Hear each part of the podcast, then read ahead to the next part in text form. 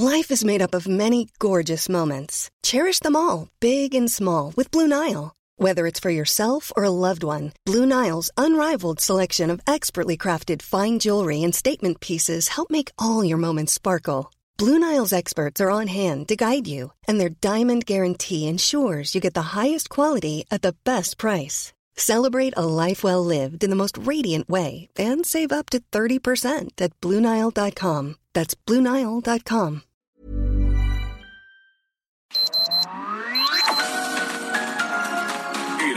Media Group presenta Sergio Sarmiento y Lupita Juárez.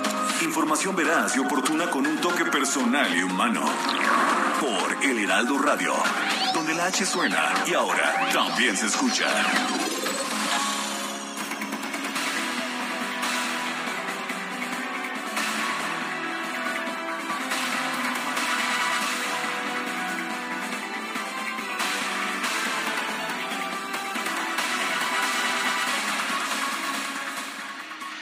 Otro periodista más asesinado, en este caso se trata de una mujer, el segundo periodista asesinado en la ciudad de Tijuana en unos cuantos días.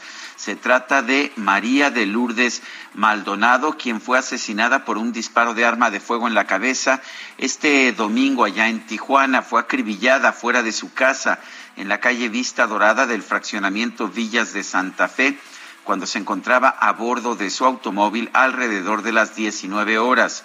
La periodista estaba inscrita desde 2021 en el mecanismo de protección a periodistas y defensores de los derechos humanos del gobierno de Baja California.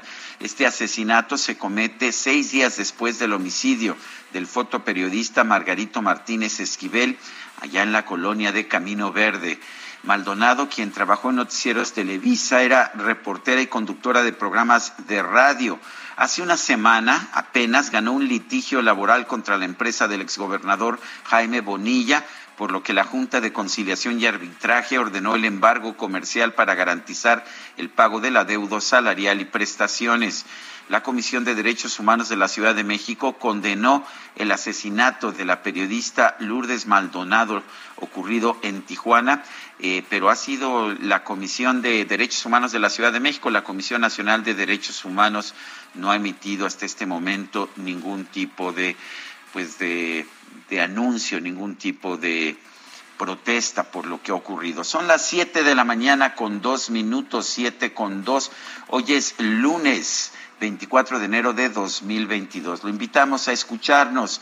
Aquí estará bien informado, por supuesto. También podrá pasar un rato agradable, porque siempre hacemos un esfuerzo por darle a usted el lado amable de la noticia, aunque hay veces Guadalupe, que es muy difícil dar este lado amable. Adelante, Guadalupe. Sí, sobre todo cuando hay muertes, Sergio, cuando hay asesinatos de compañeros, de periodistas en México, y el asesinato de Lourdes Maldonado es en segundo. En eh, una semana hay que recordar que hace unos días reportábamos apenas el asesinato de nuestro compañero Margarito, fotógrafo allá en Tijuana, y también el tercer homicidio en lo que va eh, del año. Imagínate nada más, estamos apenas a 24, tres periodistas asesinados en México en lo que va de este 2022. Bueno, por otra parte, por otra parte, información también importante esta mañana. Fíjese usted que la Fiscalía General del Estado de Puebla informó que fue identificada la persona que depositó el cuerpo del recién nacido en un basurero del penal de San Miguel.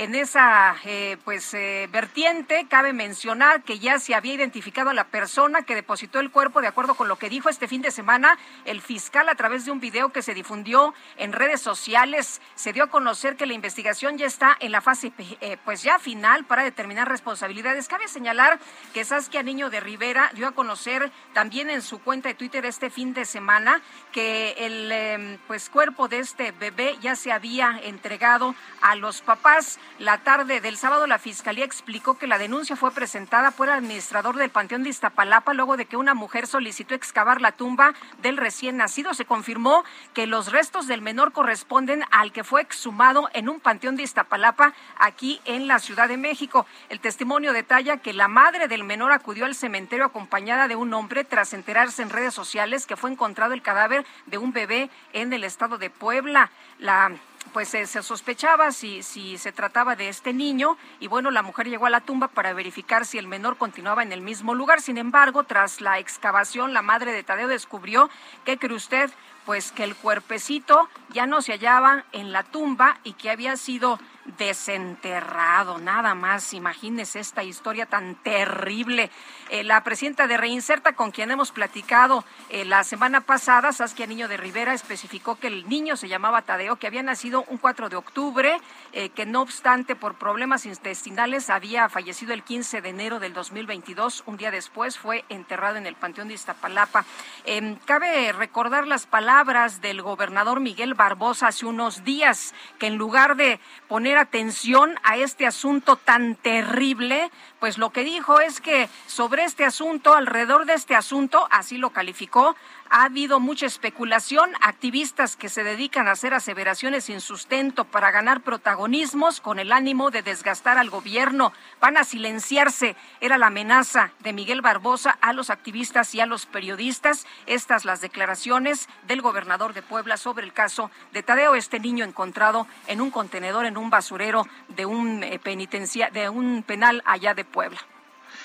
Bueno, y tenemos en la línea telefónica a Edgar Bielma Orozco, director general de Estadísticas Sociodemográficas del INEGI. La razón de esta conversación son las cifras que dio a conocer el INEGI sobre las defunciones registradas en México en el primer semestre de 2021. Dos cosas me llaman poderosamente la atención. Una es que el COVID-19 es la principal causa de muerte en nuestro país en el primer semestre del 2021. Y segundo, que el número de, defunciones eh, excedentes, el número de, eh, de, muertes en exceso de mortalidad por todas las causas es 47.7% arriba de lo que deberíamos haber esperado en ese lapso. Edgar Bielma Orozco, cuéntanos sobre, este, sobre estas cifras, en qué se basan y, qué significa el que el COVID de repente pues tenga un nivel tan protagónico. ¿Qué tal? Muy buenos días, Sergio Lupita, y un saludo a tu auditorio. Bueno, pues el INEGI en su compromiso de eh, mantener a la sociedad muy bien informada respecto a este comportamiento, pues ya al día de hoy estamos notificando precisamente del, del avance de este fenómeno desde enero de 2020 hasta el corte de junio de 2021, ¿no? dándonos, como tú bien referías, este exceso de mortalidad de 532.549 personas, que significa que es un monto superior a lo que se hubiese esperado de alrededor de un millón ciento dieciséis mil defunciones en el país. Es decir, en este año y medio eh, eh, que, ha, que ha transcurrido, de manera natural se hubieran esperado este monto de defunciones. Sin embargo, en nuestro país hubo 1.6 millones, casi 1.65 millones de defunciones, dando este exceso del 47.7%. Evidentemente, y la sociedad lo sabemos, la principal causa pues fue la, el, el tema de, de, este, de, de la COVID-19, que fue el, eh, el, el fenómeno que de, de, manera más importante generó este, esta disrupción.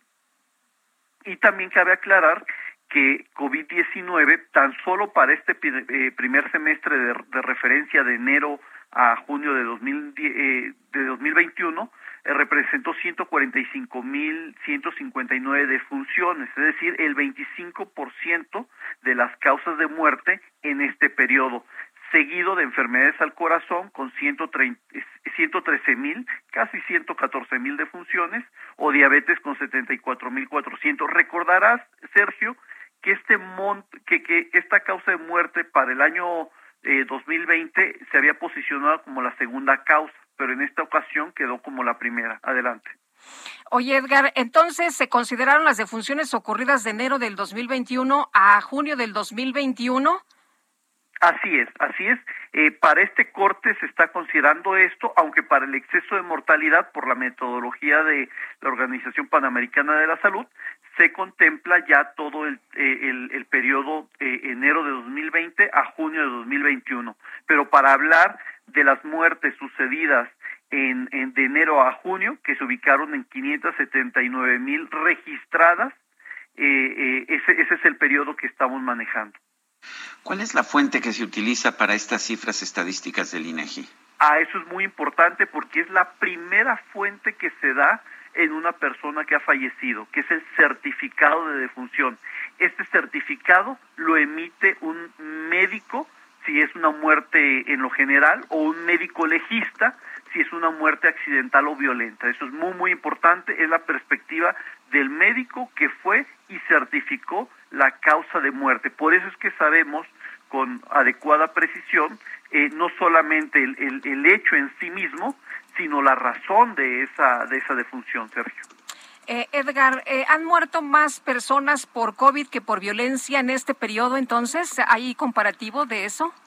No, sin duda, este es un fenómeno ah, eh, epidemiológico que, que, rebasa precisamente eh, a, a, la violencia. Por ejemplo, las agresiones por homicidios fue de casi eh, 17 mil defunciones, eh, las agresiones por homicidio, en tanto que COVID-19 se estaría posicionando con 140 y 145 mil, es decir, casi eh, 10 veces el monto de, de, las agresiones. Eso sin duda está muy distante. Bueno, pues yo quiero agradecerte, Edgar, Edgar Bielma Orozco, director general de Estadísticas Sociodemográficas del INEGI, el haber conversado con nosotros. Al contrario, les envío un fuerte abrazo a ustedes y su auditorio. Gracias, muy buenos días. Y vámonos a las destacadas. Las destacadas de El Heraldo de México. Y está lista Itzel González con las destacadas esta mañana. Itzel, ¿qué tal? Buena semana, muy buenos días. Lupita, Sergio, muy buenos días. Excelente semana, excelente inicio de semana. Ya estamos listos con toda la información con lo importante que se publica esta mañana en el Heraldo de México. No hace tanto frío, bueno, aquí desde la Gustavo Madero estamos tranquilos, no sé cómo están ustedes por allá. Bueno, pues... aquí aquí en la cabina se siente calorcito, ¿eh? Ya estamos más tranquilos, por lo menos ya ya bajó, ya bajó el friecito, así que con una chamarrita ligera, pero listos para comenzar esta semana. Con 11 grados aquí en Cuauhtémoc, donde yo me encuentro. Nosotros aquí en Benito Juárez, 10. 10 grados. Así que muy a gusto. ¿Y qué les parece? Pues con sin tanto frío, comenzamos con las destacadas del Heraldo de México.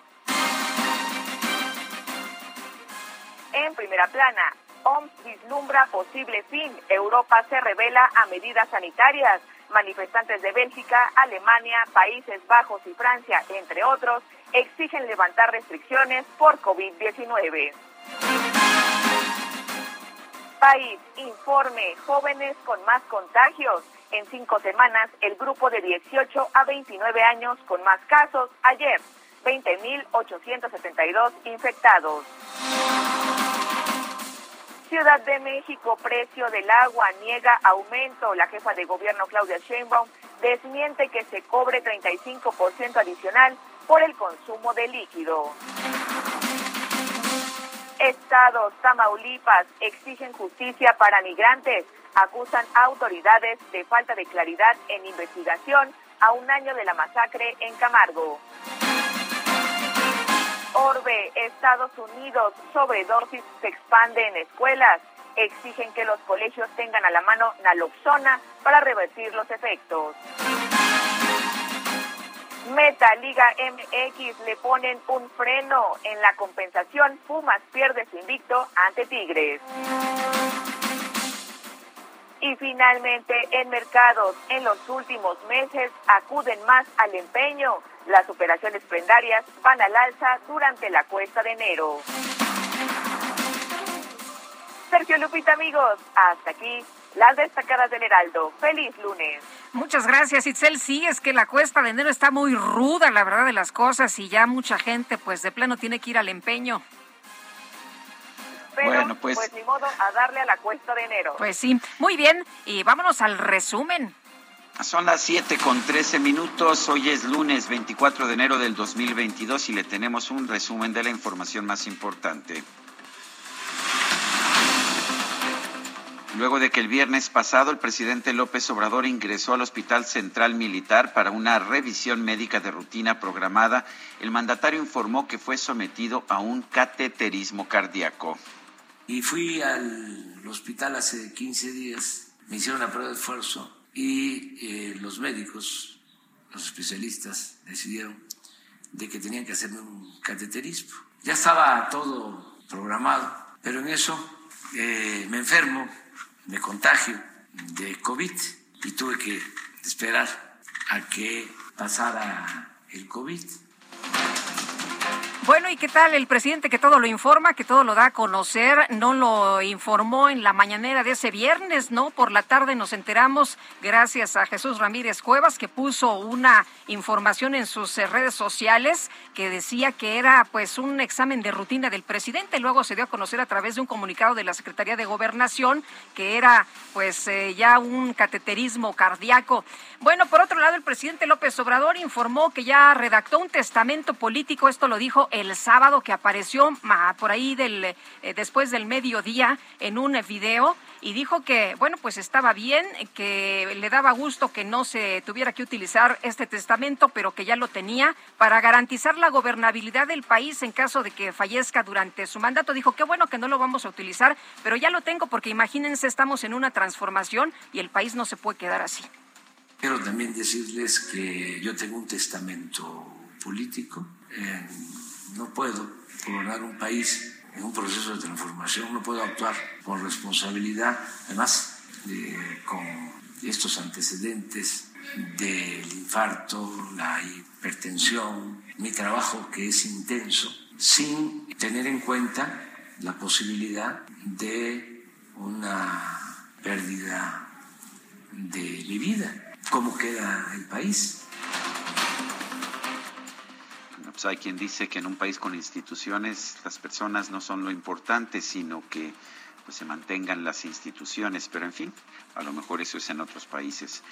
El consejero presidente del INE, Lorenzo Córdoba, informó que el instituto trabaja con la Secretaría de Gobernación y la Secretaría de Seguridad y Protección Ciudadana para aplicar una estrategia de protección en el contexto electoral 2022 sobre la necesidad de detectar amenazas, riesgos y vulnerabilidades para prevenir, evitar y sancionar acciones de delincuencia en el contexto electoral, todo lo cual incluye, por supuesto, reforzar la seguridad de las entidades con proceso electoral local para garantizar la gobernabilidad democrática en el país. Este blindaje de las elecciones es fundamental para garantizar el derecho de la ciudadanía a ejercer un voto libre e informado. La comisión plebiscitaria del Ayuntamiento de Puebla anunció la cancelación de las elecciones en las juntas auxiliares de San Pablo, Xochimehuacán y San Miguel Canoa por peleas e irregularidades en las casillas, listas nominales y boletas electorales. El actor y empresario Roberto Palazuelos dio a conocer que este fin de semana se registró como precandidato de Movimiento Ciudadano al gobierno de Quintana Roo. Un grupo de 29 senadores de Morena convocó a una reunión para el próximo viernes a fin de discutir asuntos de interés común como el tema de la comisión especial que investiga los presuntos casos de abuso de poder en Veracruz. Familiares y amigos del secretario técnico de la Junta de Coordinación Política del Senado, José Manuel del Río, protestaron frente a Palacio Nacional para exigir la liberación del funcionario detenido en Veracruz por presunta participación en un homicidio. Un tribunal federal revocó la medida de prisión preventiva justificada impuesta al exdirector de Pemex, Emilio Lozoya, por el caso de agronitrogenado. Sin embargo, deberá permanecer en el reclusorio norte por el proceso en su contra por el caso Odebrecht. Un juez federal desechó una imputación presentada en contra de 16 exmandos del sistema penitenciario nacional investigados por presuntos sobreprecios en las concesiones de ocho prisiones de alta seguridad del país, al considerar que los delitos ya están prescritos. Ejidatarios de Coyuca de Catalán en Guerrero acusaron al encargado de despacho de la delegación de la Procuraduría de Protección al Ambiente, Omar Magallanes, de permitir el saqueo de los recursos naturales de la sierra, provocando desplazamientos de familias, desapariciones y asesinatos. El Instituto Nacional de Migración informó que este fin de semana aseguró a 53 migrantes que viajaban en dos ambulancias apócrifas en los estados de Oaxaca y Veracruz.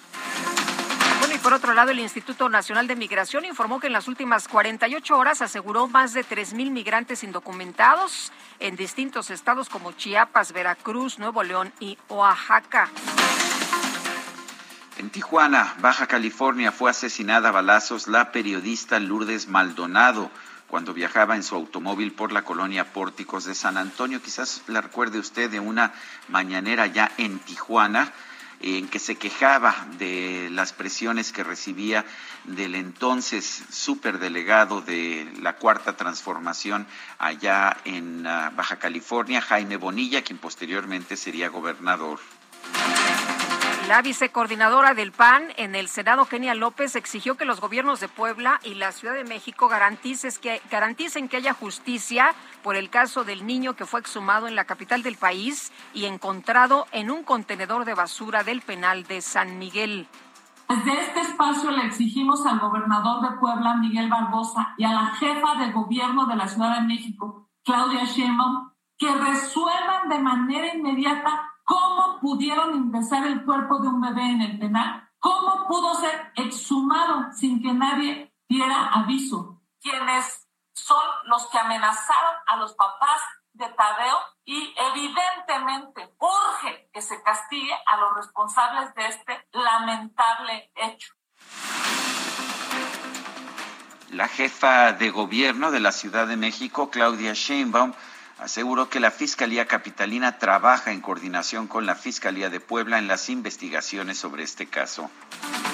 Bueno, por cierto, si no se enteró usted, estamos en semáforo amarillo. La jefa de gobierno, Claudia eh, Sheinbaum, informó que la capital del país pasa a color amarillo del semáforo de riesgo epidemiológico por COVID-19. Descartó el cierre de las actividades económicas y educativas la CEP, y estamos de acuerdo, no han considerado cerrar las escuelas. Por supuesto que hay escuelas que sí tienen, pero sí es muy importante que todos eh, vean el impacto que tienen los niños y, las niñas el cierre de las escuelas. El coordinador del PAN en el Congreso de la Ciudad de México, Christian von Roerich, que Rorich, perdón, criticó que no se apliquen nuevas medidas sanitarias en la capital del país a pesar del retroceso al color amarillo del semáforo COVID. Bueno, y el gobierno del Estado de México informó que a partir de este lunes la entidad pasa a semáforo amarillo por COVID-19 ante el aumento de los casos confirmados y las hospitalizaciones. El aforo máximo permitido a los eventos masivos será del 50%. El gobernador de Nuevo León, Samuel García, informó que llegó a un acuerdo con el gobierno de Texas para comenzar a vacunar contra el COVID-19 a 5 mil menores de entre 5 y 14 años al día a través del programa de vacunación transfronterizo. Y la Secretaría de Salud Federal informó que este domingo se registraron 20.872 casos nuevos de COVID-19 en nuestro país así como 98 muertes. Escuchó usted bien, 20.872 casos nuevos y 98 personas que perdieron la vida. El asesor médico del gobierno de los Estados Unidos, Anthony Fauci, expresó confianza en que la nueva ola de la pandemia en su país pronto llegará a su punto máximo para luego comenzar a bajar. Fin de semana se registraron manifestaciones en Reino Unido, Francia, Suecia y Turquía en contra de las nuevas medidas sanitarias impuestas para frenar la propagación de la variante Omicron del COVID-19 en Europa. La Oficina de Exteriores del Reino Unido denunció que el gobierno de Rusia busca instalar a uno de sus colaboradores como posible candidato a la presidencia de Ucrania. En respuesta, el Ministerio de Relaciones Exteriores de Rusia exigió a Reino Unido que detenga la actividad provocadora y deje de difundir tonterías. El gobierno de Bolivia dio a conocer la detención de Maximiliano Dávila, ex jefe antidrogas del gobierno del expresidente Evo Morales, por presuntos vínculos con el narcotráfico y enriquecimiento ilícito. El líder opositor de Venezuela, Juan Guaidó, llamó a sus simpatizantes a retomar las actividades políticas lo antes posible a fin de prepararse para las próximas elecciones presidenciales en su país. El INEGI informó que en la primera quincena del 2022 el índice nacional de precios al consumidor registró un crecimiento de 0.39%, la inflación anual 7.13%. Y este fin de semana se definieron las finales de la conferencia de la NFL. Bengalíes de Cincinnati se enfrentarán a los jefes de Kansas City en la final de la conferencia americana. Y en la nacional, los 49 de San Francisco jugarán contra los Rams de Los Ángeles en la final de la conferencia nacional. Son las 7 de la mañana con 24 minutos, 7 con 24. Le recuerdo nuestro número para que nos mande mensajes de WhatsApp 55 20 10 96 47. Vamos a una pausa y regresamos. Mándame un WhatsApp, mándame un WhatsApp,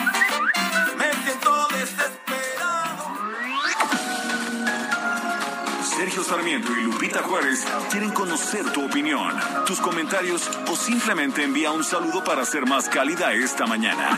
Envía tus mensajes al WhatsApp 5520 109647.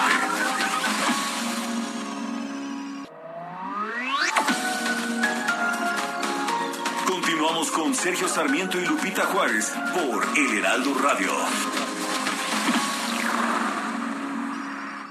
Hola, soy Paola Barragán, interiorista mexicana, y quiero invitarte a Expo Mueble Internacional. Llevo más de cinco años asistiendo al evento y te puedo asegurar que encontrarás la más alta calidad y diseño en muebles y decoración para tu negocio o proyecto, además de contar con estrictos protocolos anti-COVID para la seguridad de todos. La cita es del 16 al 19 de febrero en Expo Guadalajara. Regístrate en expomuebleinternacional.com.mx.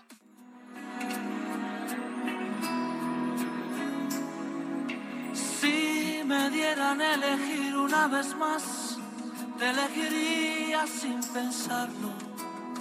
Es que no hay nada que pensar, que no existe ni motivo ni razón para dudarlo ni un segundo, porque tú has sido lo mejor que tocó este corazón y que entre el cielo y tú yo me quedo contigo.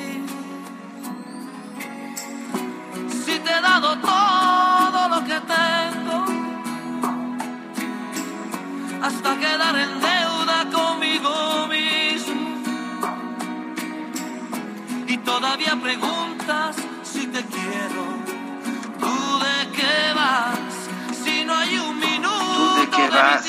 Esta, pues esta gran canción la interpreta Franco de Vita quien precisamente ayer cumplió años, cumplió 68 años. Él nació en Caracas, Venezuela, radica en Madrid y es uno de esos cantantes que han dejado huella en la canción romántica Guadalupe. ¿Te parece que lo Ay, celebremos? ay, ay. No, no, sabes, aquí todos derramando miel, ya No, eh, DJ pues es Kike esta- sacó su teléfono y prendió la lucecita y no sabes, no sabes aquí cómo están de melosos esta mañana. Bueno, dicho lo anterior, espero que disfruten a Franco de Vita esta mañana y vámonos a los mensajes. Nos dice Bernardo, buenos días, Moisés López. Ah, caray, ya le cambió el nombre. Moisés López ya nos dejó los mandamientos a seguir. Será, por cierto, el eh, presidente eh, está en la mañanera, ya en vivo y a todo color. eh, está presente también en esta conferencia del día de hoy. Vamos a enlazarnos en un momentito más. Dice otra persona, el presidente López tendrá en las mañaneras eh, que decir que lo que dice es noticia o su opinión personal. Un fuerte abrazo, Francisco. Pues ah, parece que la censura va a ser nada más para los medios, pero no para los políticos, ¿verdad, Lupita? Pues sí, eh, vamos a, a esperar que se delinee cuáles son la- las, eh, los Las pasos a, seguir, cuáles son las reglas, Sergio, porque por lo pronto pues todavía no tenemos esta información. Y nos dice Luisa Acosta, buenos días, el testamento de Venezuela se llama Maduro. Sí, pues sí, ¿verdad? Lo, lo dejó, lo heredó. Pues sí, son las 7 de la mañana con 33 minutos. Llegó el bajadón de precios Soriana. En toda la marca Dove, Oral-B, Crest y Pro. O en detergentes Viva y Persil de 3 kilos o más, compra uno y lleve el segundo al 50% de descuento. Soriana, la de todos los mexicanos. A enero 24, excepto paquetes. Aplican restricciones. Válido en Hiper y Super. Bueno, pues este viernes, minutos antes de su intervención quirúrgica, se informó que el presidente estaba en el hospital militar por una, pues por una revisión de rutina y después supimos que no era de rutina, ¿no? Sino que le habían hecho una intervención, pues luego de su cateterismo cardíaco realizado este sábado, el presidente Andrés Manuel López Obrador encabeza la mañana de este lunes la conferencia de todos los días. El presidente anunció que a partir de hoy y toda la semana, los 25 aspirantes a dirigir el sindicato de Pemex estarán en la mañanera. La idea es que todos los aspirantes expongan en cinco minutos su plan de trabajo al frente del sindicato petrolero. La exposición va a empezar a las 8 de la mañana con 39 minutos y bueno, tendrá una duración de 30 minutos. ¿Qué tal? El eh, presidente no ha hablado hasta este momento sobre su estado de salud luego del ingreso eh, que nos dijeron estaba programado que tuvo en el hospital militar el viernes. El sábado, en un video aseguró que cuenta con un testamento político en caso de que pierda la vida. Sin embargo, afirmó que hay presidente para tiempo, ¿no? Eso fue lo que dijo. Hay presidente para un tiempo para consumar la transformación del país. Dijo que no puede actuar de manera irresponsable, imagínese nada más, y dejar al país sin gobernabilidad. Explicó, eh, yo tengo testamento político, no puedo gobernar un país en proceso de transformación, no puedo actuar con eh, irresponsabilidad. Además, con estos antecedentes del infarto, la hipertensión, mi trabajo que es intenso, sin tener en cuenta la posibilidad de una pérdida de mi vida, ¿cómo queda el país? Tiene que garantizarse la gobernabilidad. Entonces, tengo testamento para eso, afortunadamente, no va. Creo que no va a necesitarse en esa parte. El presidente se echó una buena carcajada y dijo,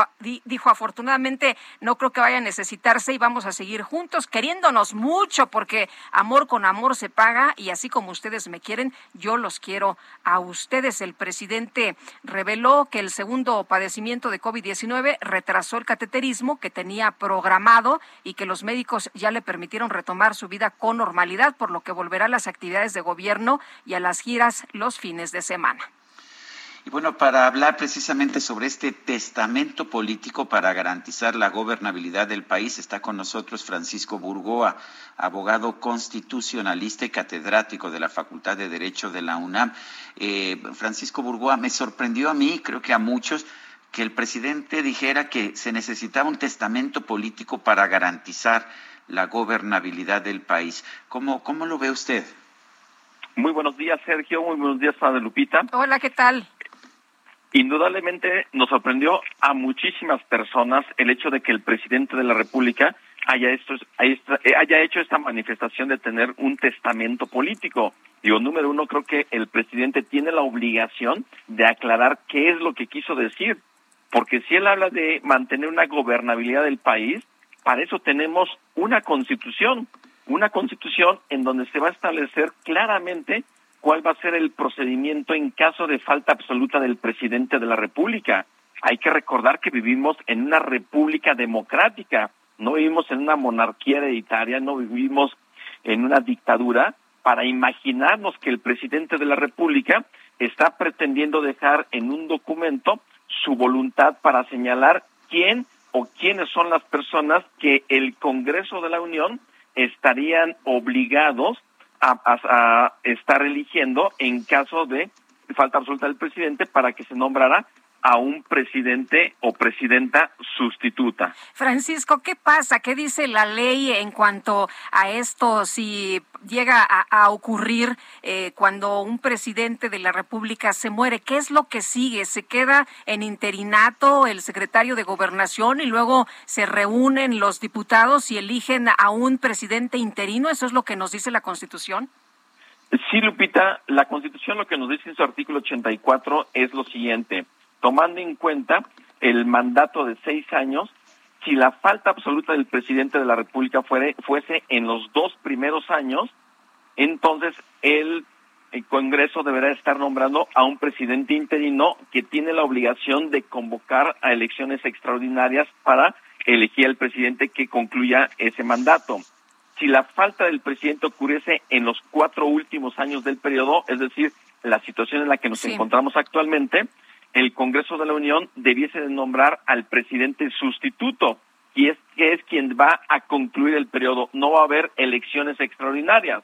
Ahora, en el momento que ocurra la falta, de en cualquier momento de esos seis años, entonces el secretario de Gobernación es quien va a asumir de forma inmediata y solamente de forma provisional y por un plazo máximo de 60 días va a ocupar el cargo. Esos, ese plazo máximo de 60 días es precisamente un tiempo que se considera totalmente prudente para que el Congreso de la Unión estuviese nombrando al interino, si la falta del presidente de la República es en los dos primeros años, o sustituto, como es el, el momento actual, en donde el presidente tiene ya más de tres años en el cargo. Francisco, eh, lo que me sorprende es que uno piensa en un testamento como una forma de, de dejar a los sucesores, a, pues a los herederos, una propiedad personal, pero un gobierno puede ser considerado como una propiedad personal. Pero de ninguna manera, Sergio, es parte de lo que el presidente de la República debe de aclarar hoy en su conferencia matutina, porque el hecho de que una persona pueda estar elaborando un testamento, los testamentos es de acuerdo, es un documento jurídico en donde se va a manifestar la voluntad de una persona con el propósito de que se pueda estar dejando bienes a su disposición, bienes que son propiedad de una persona. Nadie puede estar legando, nadie puede estar dejando un testamento bienes que no son propiedad de uno. El hecho de que el presidente manifieste que hay un testamento político, pues pareciera que lo que quiere eh, o está dando a entender es que nuestro país, el gobierno, es de su propiedad y él pretendiera en un momento dado estar legando ese gobierno que puede pensarse que es de su propiedad de acuerdo a su voluntad, lo cual es totalmente inadmisible en esta república en la que vivimos, en esta democracia constitucional en la que vivimos. Decías que solo las monarquías, ¿no? Y algunos países que así lo tienen definido, pero ¿dice la ley algo sobre respetar un testamento o estaríamos cayendo en un supuesto de que el presidente se cree un rey? Pues este, mira, Lupita, si vemos la historia mundial, eh, Francisco Franco tiene un testamento político, eh, Adolfo Hitler también lo tuvo, y hay otros monarcas o dictadores que lo han tenido. Entonces, de ninguna manera. López de Santana leía el fin de semana, ¿no? Que también López de Santana dejó ahí un testamento político. Es decir, tenemos muchas, este, muchos ejemplos y son ejemplos de ninguna manera de personajes que podemos ver como que son próceres de la democracia. El hecho de identificar exactamente que hayan dejado ese testamento político.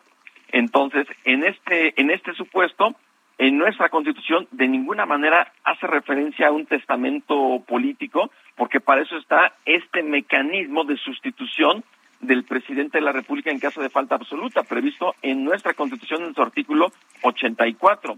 De ahí que es importantísimo que el presidente aclare qué quiere, qué es lo que quiso decir, porque de ninguna manera podemos pensar que él está manifestando su voluntad eh, con independencia o simplemente sin respetar lo que dice la Constitución. Eh, una pregunta más. Eh, se dijo que era un examen de rutina, después se intervino al presidente este viernes. debieron habernos informado los mexicanos que el presidente tendría una intervención quirúrgica y quién se haría cargo en ese momento, en esos minutos del gobierno de, de liderar el país. Bueno, número uno, yo sí creo que si es obligación por parte de la Presidencia de la República, de la Secretaría de Gobernación, informar de la salud del presidente.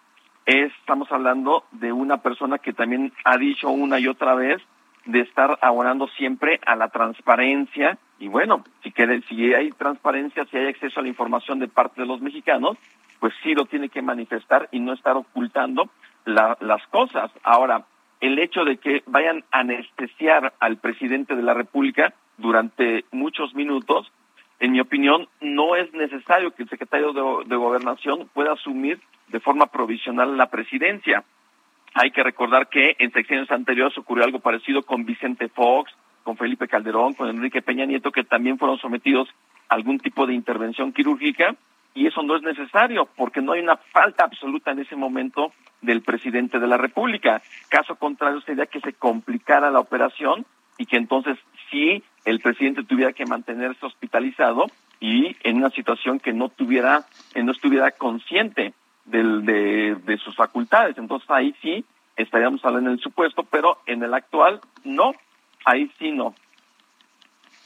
Pues yo quiero agradecerte, Francisco Burgoa, abogado constitucionalista, catedrático de Derecho de la UNAM, el haber conversado con nosotros. Al contrario, Sergio Lupita, muy buenos días también para ti, para tu audiencia. Excelente semana. Gracias, buenos días. 7 con 44.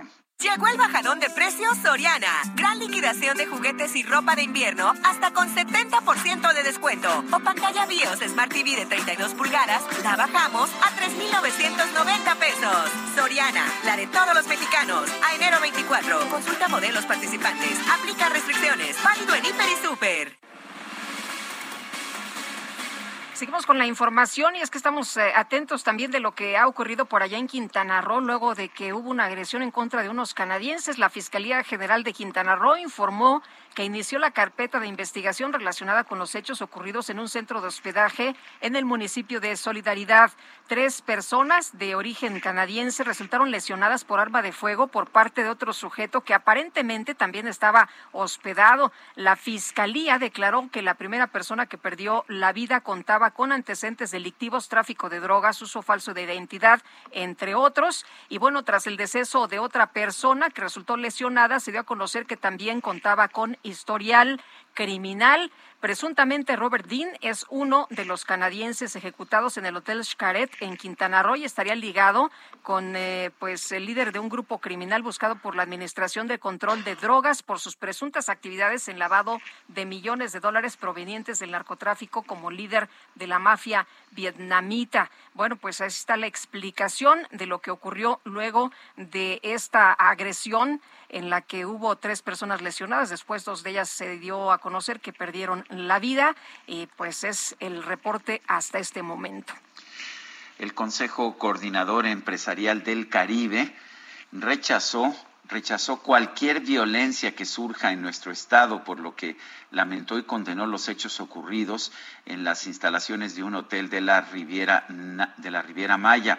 Señaló que dicho ataque fue directo y planeado en contra de los visitantes que resultaron lesionados en el suceso dijo que estas personas eran investigadas por diversos delitos en sus países de origen y a nivel internacional. Señaló el comunicado del Consejo Coordinador Empresarial lo siguiente, reconocemos a las autoridades su pronta reacción y el operativo realizado de la búsqueda de los involucrados.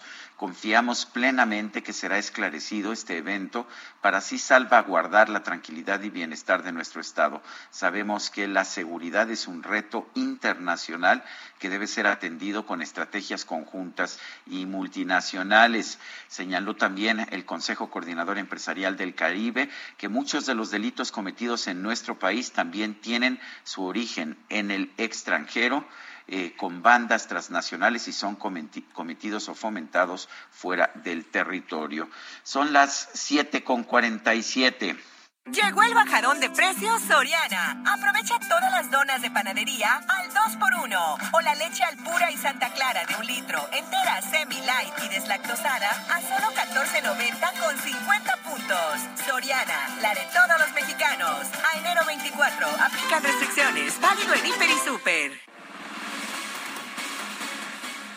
Con la información y vamos a platicar con Javier Lozano, abogado de diferentes temas. Y primero quisiera eh, saludarte, Javier, ¿cómo te va? Muy buenos días. Ahí estás ya, Javier. ¿Algo pasó con la comunicación? no, lo estamos escuchando. Ya no lo estamos escuchando. Sí, ya estaba en línea. Vamos a platicar con él de distintos temas. Entre ellos, pues hace unos días la primera sala de la Suprema Corte de Justicia de la Nación ordenó a los diversos programas de radio y televisión del país distinguir entre lo que es información y opinión al declarar como inconstitucional la reforma a la Ley Federal de Telecomunicaciones y Radiodifusión que había eliminado estas regulaciones. Ya lo recuperamos. Parece que ya está en la línea telefónica y vamos a platicar con, con él. Esta... No, ya se, se nos cortó la comunicación. Bueno. Bueno, ah, Javier Lozano, vale la pena señalar, además de ser un abogado de la Escuela Libre de Derecho, fue el primer presidente de lo que fue la, la COFETE, la Comisión Federal de Telecomunicaciones, predecesora del, del Instituto Federal de Telecomunicaciones. ¿Qué pasó? ¿No lo hemos local, no lo hemos este, No, pero fíjate que, que hoy eh, Irene Levy escribió una columna en la que dice que, a ver, hay que reflexionar sobre este tema. Hay censura en la obligación de diferenciar información de opinión. Ella dice que no, porque en ningún momento se le impide a los periodistas opinar, solo se les obliga a no confundir las audiencias. Y dice que de hecho, pues esto ya se hace, porque cuando estamos en los medios eh, hablando, eh, a veces decimos, bueno, desde mi punto de vista o en mi opinión, o yo considero, o yo creo, eh, dice que, que, bueno, pues también esto se debe de, de tomar en cuenta y se debe de considerar y que, bueno, pues es un tema importante para las audiencias, los derechos de las audiencias, un tema interesante y polémico que, podemos eh, discutir. Eh, todavía lo estamos eh, tratando de, localizar. Bueno, pues en un momento más estaremos platicando con Javier Lozano sobre este, este tema. Bueno, pues uh, es un tema eh, es un tema que ha sido efectivamente bastante controvertido. Mientras tanto, vamos a, otros temas. El partido Morena en la Cámara de Diputados, a través de su coordinador Ignacio Mier, aseguró que el Parlamento abierto sobre la reforma eléctrica es un éxito va, reiteró que van a continuar en defensa de la Comisión Federal de Electricidad y aseguró que la propuesta del presidente Andrés Manuel López Obrador da lugar para la inversión privada, pero con piso parejo. Sí, ya está Javier Lozano. Javier Lozano. Sí, y está en la línea telefónica. Javier, qué gusto saludarte esta mañana. Oye, cuéntanos, ¿cómo ves estas el gusto es todo mío, mi querida eh, Lupita, Sergio. Buen inicio de semana para ustedes, para la audiencia. ya los extrañaba. Hombre, sí, igual, igual para ti. Oye, pues eh, hace unos días la primera sala de la Suprema Corte de Justicia de la Nación ordenó a los diversos programas de radio y televisión del país distinguir entre lo que es información y opinión. Todavía no entran las reglas en operación, todavía está este tema de cómo se van a establecer estas, pues, estas nuevas decisiones. Y, y bueno, eh, Irene Levy decía en su columna del día de hoy que pues no es un tema de censura, que de hecho los eh, periodistas ya lo hacemos cuando decimos, bueno, yo creo o desde mi punto de vista o yo considero, ¿tú cómo ves, cómo ves esta, estas decisiones? Por, supuesto que es un atentado a la libertad de expresión y de prensa. Hay que decirlo con todas sus letras y sin tapujos. Es una barbaridad lo que resolvió la primera sala de la Suprema Corte de Justicia de la Nación. ¿Por qué? Porque nosotros, y digo nosotros, yo era senador de la República en ese momento, nosotros hicimos esta adecuación a la Ley Federal de Telecomunicaciones y Radiodifusión. Nosotros fuimos los que dictamos la nueva Ley Federal de Telecomunicaciones y Radiodifusión. Recordarán que antes estaban eh, estaban por separado, Ley Federal de Telecomunicaciones y Ley de Radio y Televisión. Las juntamos en el 2014, hicimos esta nueva legislación. Luego, el derecho de las audiencias como el derecho de réplica y todo lo demás es parte del derecho a la información que está consagrado en el artículo sexto constitucional al igual, al igual que la libertad de expresión y de prensa. Son derechos humanos fundamentales. Nosotros habíamos dictado y, cuáles son los derechos de las audiencias, en qué consisten, incluido el que cada emisora tenga su propio código de ética y que tengan un defensor de las audiencias para que pueda atender las quejas que vengan del respetable, ¿no? Y así estaba funcionando, yo diría estaba funcionando muy bien pero resulta que había unos lineamientos del 2016 del Instituto Federal de Telecomunicaciones que nunca entraron en vigor y precisamente no entraron en vigor porque sabían que estábamos en el Congreso trabajando en adecuar la ley para este propósito, para dejar las, las cosas claras. Él eh, llega, alguien se ampara, un colectivo, no sé qué cosa, se ampara, va a dar esto a la Corte, y estos genios de la Corte, para variar, ahora resulta que dicen que en el ánimo de uno de los principios que tienen los derechos humanos fundamentales, que es la progresividad y el principio promine, pues entonces las audiencias tienen derecho a saber, como si, como si no entendieran, ¿eh? a saber cuándo estás informando y cuándo estás opinando. Y que Pero, tiene Javier, que ver ello, eu. Sí, me inquieta mucho que la Corte diga que para ser progresistas eh, te, se tiene que revertir la tendencia a la mayor libertad y se tiene que imponer una censura.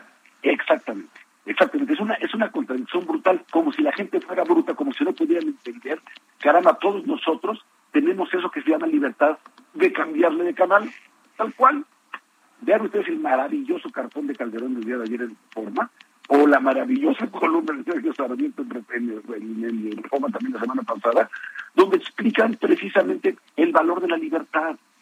Si tenemos tantas opciones en la radio y la televisión, pues le puedes cambiar cuando tú quieras.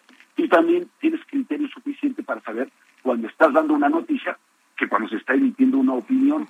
Ahora imagínate en una entrevista, ahora imagínate las informes mañaneras de López Obrador, que él mismo va a decir, a ver, momento de calma, a partir de, este, a, partir de ahorita estoy dando una opinión, a partir de ahorita es, información y a partir de ahorita es una mentira, ¿no? Más o menos divide así en esas tres partes. Oye, pero decías, a ver, la gente no es tonta, ¿no? La gente distingue perfectamente pues lo que es una opinión y, lo que es una información. y si no le gusta un programa noticioso, le cambia a otro, y si no a otro, y si no a otro, y sabe cuando estás dando una información y cuando sobre esa información se está dando una opinión. Te digo, imagínate ahora en una entrevista, estás hablando sobre un hecho, pero también estás emitiendo una opinión. Pero te voy a decir algo que es todavía más grave, porque esto solamente aplica a radio y televisión, no aplica medios impresos, no aplica todos los medios de comunicación, y mucho menos a plataformas tecnológicas que están en Internet, donde se dicen todo tipo de noticias, todo tipo de opiniones, donde no tienen tiempos oficiales ni tiempos de Estado, no les rajan los spots de los... Javier Lozano, Javier Lozano, vamos a tener que irnos a una pausa para, para con todas las emisoras que tenemos en la República. No sé si te puedas quedar al aire para que retomemos esta conversación. Con mucho gusto. Son, son las 7 con 54, Guadalupe Juárez y Sergio Sarmiento. Sergio Sarmiento y Lupita Juárez quieren conocer tu opinión, tus comentarios o simplemente envía un saludo para ser más cálida esta mañana. Envía tus mensajes al WhatsApp 5520 109647.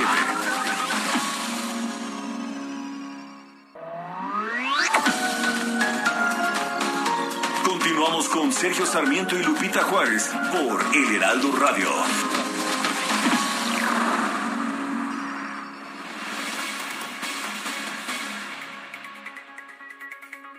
Continuamos en el Heraldo, en el Heraldo Radio cuando son las 8 de la mañana en punto.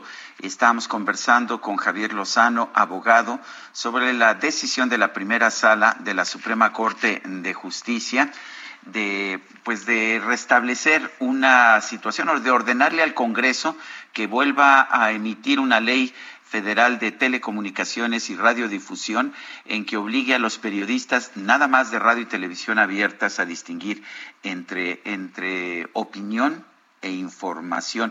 Nos decías, Javier, que esta, esta legislación no podría afectar ni a medios impresos ni a los medios eh, que, se, que se difunden por cable o por satélite, ni a los de Internet, ¿no es así? Es así, Sergio. Esta, eh, mira, lo que, lo que ordena la primera sala de la Corte es que se le vuelva a dar la potestad al Instituto Federal de Telecomunicaciones para que sean ellos los que hagan esta regulación y donde se haga la distinción entre y que la ley reconozca que se tiene la obligación la obligación de distinguir entre publicidad y perdón entre información y opinión. Pero no aplica como está más para la ley federal de radio y televisión eh, no aplica medios impresos y mucho menos aplica a plataformas tecnológicas, al Internet, a todos los programas eh, y eh, podcast y demás que escuchas a través del Internet. Entonces es un piso completamente disparejo, porque un concesionario de radio y televisión tiene eso, una concesión que otorga el Instituto Federal de Telecomunicaciones por determinado tiempo, por determinados años, pero estás obligado a los tiempos de estado, a los tiempos oficiales, tienes un límite en cuanto a la comercialización de tus espacios, te están todo el tiempo revisando si tu programación, tiene que ser este, en qué momento la pones, la tienes que poner en claro para la gente, horarios, etcétera. Pero lo demás está en absoluta libertad. Entonces, en primer lugar, es una competencia muy desleal, muy dispareja. Segundo, es que aquí dice la Corte, esto es para darle progresividad a los derechos humanos fundamentales de las personas y particularmente en cuanto a su libertad se refiere. Bueno, pues si es por libertad, déjenme en paz y déjenme a mí decidir qué canal quiero escuchar o qué estación de radio quiero escuchar o, este, o ver. En fin, eh, eh, es absolutamente contradictorio y va a ser algo imposible, imposible de cumplir. A ver, digan ustedes en qué momento está, estás dando una noticia y de pronto pues, sobre la noticia das una opinión, ¿no? Oye, ayer hubo tantos este, contagiados por el COVID. Fíjate que lo que me preocupa es esto, eso fue la nota. Luego, viene mi opinión, me preocupa la saturación de los hospitales. Vuelvo a la información. Hay también tantos casos que, bueno, es ridículo, ¿no? O sea, de veras que es ridículo. Y de veras quiero ver cómo le van a hacer en las mañaneras del presidente. Porque ahí están los canales del Estado mexicano, que también están sujetos a estas reglas. Y quiero ver qué estén diciendo. A ver, en cada rollo que se eche el presidente, que distingan información de opinión y de mentiras. Entonces, decir algo imposible de cumplir, son ganas de fregar y de veras que parece que nos tratan como niños chiquitos, como si no tuviéramos libre albedrío para decidir qué queremos ver o escuchar o leer, ¿no? Entonces sí me parece francamente aberrante. Se tardaron estos tres años, porque en el 2017 dictamos estas reformas a la Ley de Telecomunicaciones y ya en el 2022 con esta batalla de dados de veras, francamente yo no entiendo qué le pasa a la, a la Corte, esto, como también esta decisión que acaban de tomar de echarla para abajo una controversia constitucional del Senado, que porque dicen que no está atacándose una ley o un tratado. Hazme un favor, y es un, es un acuerdo presidencial. Por mayoría de razones debieron haberle dado entrada, pero bueno, así están los criterios de la Corte, pero sí me preocupa mucho, me preocupa mucho que verdaderamente crean que no sabemos nosotros como audiencia distinguir, y por eso nosotros habíamos dicho que hay un defensor de las audiencias en cada medio y que hay un código de ética en cada medio. Y con eso nos vamos. Y que acá apelamos al criterio de las personas. Punto. Con eso bastaba, pero no. Todos nos que decir exactamente cómo hacerlo. Oye, Javier. Sí, oye, Javier, eh, decías esto del, del, presidente, a ver cómo le vamos a hacer eh, también para las mañaneras del presidente, ¿no? Si se va a medir con la misma vara, si se va a exigir lo mismo. Y hablando del presidente, pues, ¿cómo ves estos temas de su salud y cómo ves estos temas de mm, el testamento, este famoso testamento político?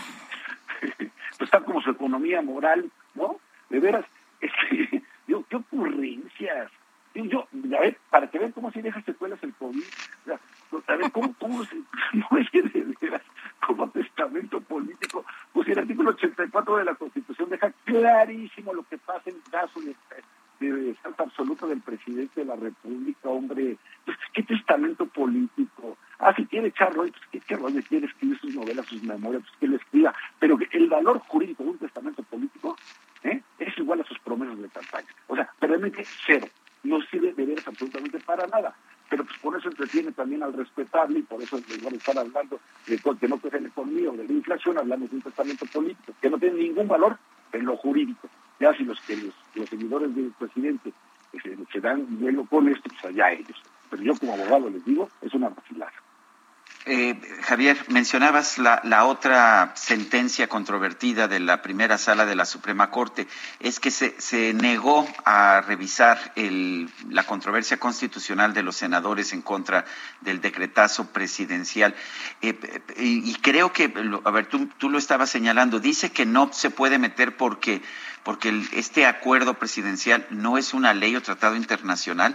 ¿De cuándo acá esto es necesario para que se pueda, se pueda recurrir a una controversia constitucional? Es que, mira, estrictamente hablando, lo que dice, lo que dice la Constitución, es que tú eh, puedes ir en controversia constitucional. A ver, la controversia constitucional es, eh, es eh, una acción que se presenta ante la Suprema Corte de Justicia de la Acción cuando un poder o una autoridad ya sea local o municipal, federal, siente que se está invadiendo su ámbito de atribuciones por otra autoridad. Eh, es decir, aquí cuando se piensa que el Congreso está, eh, ha sido invadido por una decisión del Ejecutivo, acude esa controversia constitucional, o viceversa, cuando se piensa que la Federación invadió el ámbito de atribuciones de un, de un Estado, de una entidad federativa, acude esa controversia constitucional. Y entonces en el Pleno de la Corte con mayoría calificada de ocho votos se tiene que decidir si hubo tal o no eh, invasión de facultades. Eh, haz de cuenta que es una invasión de carril, para poder decirlo fácil. Ahora, lo que ocurre es que lo que dice el artículo, eh, este, lo que dice la Constitución, es que las controversias constitucionales se dan cuando eh, se atenta contra disposiciones generales contenidas en leyes o tratados. Y aquí dice, fíjate, Chato, esto no es una ley ni un tratado, es un acuerdo presidencial. Por el amor de Dios, por mayoría de razón, si yo puedo ir contra una ley o contra un tratado ¿eh? que, está invadiendo mi, ámbito de atribuciones, pues por mayoría de razón puedo ir contra un acuerdo presidencial ¿eh? que tiene rango inferior jerárquicamente hablando. Y entonces eso bastaría, con eso bastaría para que, para que me dieran entrada. Se llama suplencia. Es decir, entiendo que lo que quieres decir es que estás en, eh, lo que tú me quieres decir es que invadieron tu ámbito de atribuciones y por eso y por eso es que acudes a mí pero no de plano fíjate es que a ver, hay, el. El 105, fracción segunda, de acción de inconstitucionalidad, habla de contradicción de normas de carácter general con la Constitución y no de leyes o tratados. ¿sí? Pero la verdad es que el 105, fracción primero, inciso C, por haber invadido el Ejecutivo la esfera del Congreso, era más que suficiente. Y era más que controversia una acción de inconstitucionalidad por decir, oye, esto, e, e, estas disposiciones van en contra de lo que ya establecen leyes y hasta la propia Constitución. Dar, tienes que darle entrada, como quieras, como acción de inconstitucionalidad o como controversia constitucional, pero le tienes que dar entrada. ¿Por qué? Porque el Ejecutivo ¿sí? se excedió en el ejercicio de sus atribuciones. Y la Corte fue tan escrupulosa, en este caso, que dijo, no, la desecho de plano porque tú presentaste esto como controversia constitucional, no como acción de inconstitucionalidad, y esto tiene que ser contra leyes y tratados, y esto no es una ley o tratado. O sea, es, es una como si fuese una chicana, Sergio.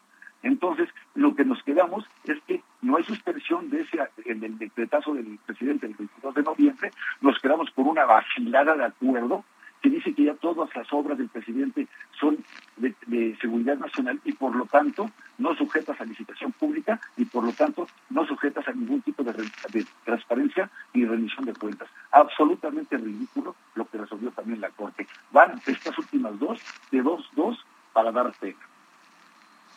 Javier Lozano, gracias. Gracias a ustedes, Ángel Lupita. Qué gusto hablar. Igualmente, gracias. Muy buenos días. Vamos a platicar con Arturo Ángel, periodista de Animal Político, porque pues eh, hace unos días un tribunal federal ordenó el cambio de medida cautelar a Emilio Lozoya, exdirector de Pemex, de prisión preventiva justificada por riesgo de fuga a prisión domiciliaria. Y Arturo Ángel, ¿cómo ves esta decisión? Cuéntanos, ¿qué tal? Muy buenos días. ¿cómo están? Muy buenos, muy buenos días. Pues otro, otro, otro ejemplo, ¿no? De una situación que la, genera dudas la actuación de la Fiscalía en, términos de, investigación o de la forma en cómo se han llevado las cosas en este controvertido caso de, Emilio Lozoya, ¿no? Eh, en efecto, ustedes recordarán que en octubre del año pasado este, la Fiscalía eh, pidió que Emilio Lozoya fuera encarcelado, tanto por el tema de Odebrecht como por el de agronitrogenado, se le puso una prisión preventiva este, luego de haber consentido que estuviera pues más de año y medio en libertad, ¿no? Eh, para nadie es un secreto que eh, este viraje se dio luego de que se filtraron esas fotos de Emilio Lozoya pues comiendo en un restaurante ahí en Polanco.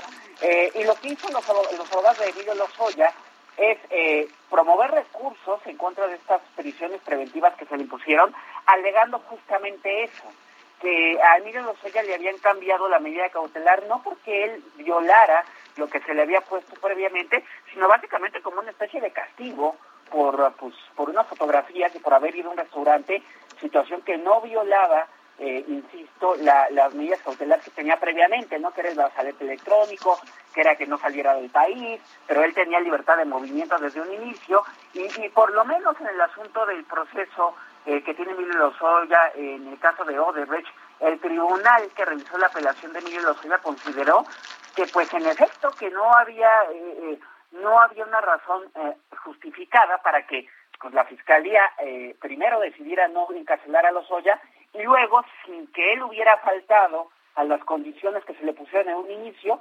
decidiera de pronto meterlo a la cárcel, ¿no? Entonces, en, esa fue la lógica del tribunal, concluir que no habían variado las condiciones y por lo tanto, pues si Lozoya no, no había intentado escaparse y estaba cumpliendo con el tema del brazalete, pues no había justificación para de pronto encarcelarlo, ¿no? Em, sin embargo, pues eh, en los hechos esto no modifica la situación de Miguel Lozoya porque, aunque por ese caso de agronitrogenados se ordenó que quedara en libertad, eh, con un brazalete de nuevo como estaba antes básicamente, pues él también tiene una prisión preventiva por el asunto de Odebrecht, donde también han promovido una apelación los abogados. Vamos a ver qué sucede. La lógica es un poco distinta porque las pruebas en ambos casos son son, eh, son, son diversas. La Fiscalía en el asunto de Odebrecht, cuando pidió la prisión preventiva de Emilio Lozoya, dijo que le había encontrado más dinero que él nunca señaló. Entonces vamos a ver si esa situación, por ejemplo, de los recursos, sí se considera válida por el tribunal para, para ahí si no, no, no, no, no, no cambiarle la prisión preventiva. Pero bueno, eh, insisto, esto se da en un momento además en que el asunto de Lozoya se va acercando a una fecha importante que va a ser la de la audiencia donde pues se van a presentar las pruebas eh, para ver si llegan a juicio o no. Hay que recordar que la Fiscalía ya hizo las acusaciones formales en contra de Emilio Lozoya, está pidiendo más de 50 años de cárcel en su contra por los dos casos, ¿no? Ya sumadas las penas, eh, obviamente se aplican las penas máximas, y Emilio Lozoya y sus abogados van, a tener derecho de dar su posicionamiento. Entonces estamos en ese en ese proceso, seguramente en unas semanas más tendremos las audiencias, pero bueno, importante lo que sucedió en este tema de las prisiones preventivas. Bueno, pues entonces, eh, vamos, eh, aquí el tema es que él no queda en libertad porque son dos las acusaciones en su contra, ¿eso es lo que he entendido? Exactamente, eh, por ya, ya se cayó una, digamos, donde una prisión preventiva, aunque la, Unidad de Inteligencia Financiera y la Fiscalía han señalado que van a promover un amparo, eso tarda en resolverse, pero insisto, no puede salir libre porque todavía tiene otra prisión preventiva, que es la de la de Odebrecht. Si, si no existiera el caso Odebrecht, eh, Lozoya ya hubiera salido libre, ¿eh? eh porque por esta resolución, pero hay que ver qué sucede aún con el tema de la otra prisión preventiva, donde ahí todavía subsiste eh, esta orden del juez de dejarlo en la cárcel mientras se desarrolla el proceso. Eh, Arturo, por el caso Odebrecht, ¿ya no podría quedar en, en, prisión domiciliaria, que se le revirtiera esta sanción que tiene en estos momentos? ¿Ya no podría o, o, sí se puede todavía? pues sí puede, se puede. Él también ahí promovió una apelación. Los abogados de los Oya dicen que están esperando a ver qué se resuelve, eh, pero puede tener el mismo desenlace de los dos O sea, la posibilidad de que se haga libre existe, eh, pero la fiscalía confía en que es más difícil en ese asunto porque en ese asunto argumentaron que Lozoya había escondido una cuenta bancaria donde tenía más de un millón de euros y que entonces había ahí se habían variado de alguna forma las condiciones. Vamos a ver qué pasa, pero la posibilidad existe, ¿no? Este, eh, eh, insisto, sobre todo por cómo manejó la fiscalía en un principio el caso, el no haber pedido desde un inicio la presión preventiva en contra de Lozoya, pues puede complicar esta situación. Muy bien, Arturo Ángel, como siempre, gracias por explicarnos cómo va este caso y qué es lo que implica, pues, esta determinación. Muy buenos días. Muy buenos días. Hasta, luego. Arturo Ángel, periodista de Animal Político. Son las 8 de la mañana con 16 minutos. El Químico Guerra con Sergio Sarmiento y Lupita Juárez. Químico Guerra, ¿qué nos tienes esta mañana? Pues empezando la semana, Sergio Lupita, recordando todo lo que tenemos que hacer, ¿no? Lo que nos proponemos hacer en la semana. A veces se nos olvida algo. Sergio Lupita, a medida que vivimos nuestras vidas, los seres humanos creamos millones y millones de recuerdos. Muchos de ellos se nos olvidan. ¿Por qué recordamos, Sergio Lupita, algunas cosas inclusive de nuestra primera infancia y no nos acordamos del título de la película que vimos ayer en Netflix? ¿Cuál, ¿Cuál es este mecanismo del olvido? Porque hay personas olvidadizas que se les dice, ¿no? Hay personas que luego tienen una memoria extraordinaria. ¿Es esto un error de la mente? Fíjense que ahora investigadores del Instituto eh, eh, de Neurociencias en Dublín eh, acaban de publicar un estudio en la revista Nature, en la parte de neurociencias, que se llama El olvido como una forma de la plasticidad de las células en engram adaptivas de la adaptación de las células Engram. ¿Qué son las células Engram? Pues es precisamente ahí en donde se guardan los recuerdos o se, o se eh, captan los recuerdos. Los recuerdos se almacenan en conjuntos de neuronas llamadas células de Engram y el resurgir, el resurgir exitoso de esos recuerdos implica la reactivación de estos conjuntos. El doctor Ryan, presidente profesor asociado en la Escuela de Bioquímica y Inmunología, dice que la extensión lógica de esto es que el olvido, fíjense, se produce cuando las células del engrama no pueden reactivarse. No es un error, no es una cuestión de que ya no esté ahí el recuerdo, se quedan los recuerdos, pero depende de la reactivación de estas neuronas engram. Los recuerdos en sí mismos todavía están ahí, pero si los conjuntos específicos no se pueden activar, no se pueden recuperar. Es como si los recuerdos estuvieran guardados en una caja fuerte, pero no puedes recordar el código para desbloquearlo, para abrir la caja fuerte.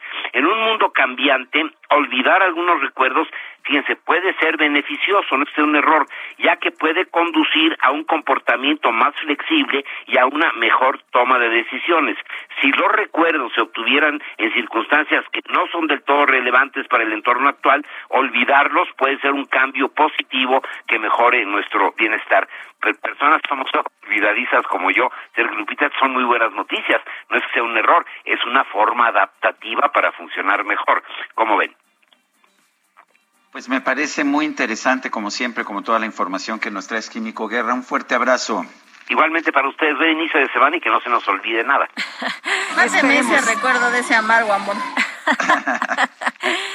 Muchas gracias, Químico. Bueno, pues vámonos a otros temas y el presidente Andrés Manuel López Obrador condenó el crimen de la periodista Lourdes Maldonado allá en Tijuana. Dijo que se va a investigar el móvil y también habló que desde 2019 pues estuvo ayudando en el litigio laboral contra la empresa de radio de Jaime Bonilla, que fuera pues eh, gobernador y también pues encargado allá de los programas del presidente Andrés Manuel López Obrador. Vamos a escuchar parte de lo que mencionó esta mañana de seguridad y de libertad. Tenemos que seguir luchando para conseguir una sociedad mejor entre todos. Este, una sociedad más fraterna, más justa, más humanitaria. No olvidemos, eso es lo único que pido, que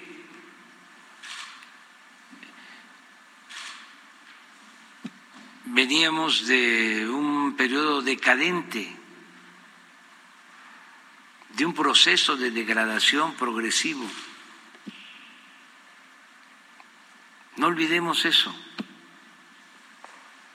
que este, la violencia se empieza a manifestar hace 20, 30 años casi a la par de la aplicación de la llamada política económica neoliberal. Y cuando también empieza a hacerse más eh, evidente y monstruosa la desigualdad económica y social.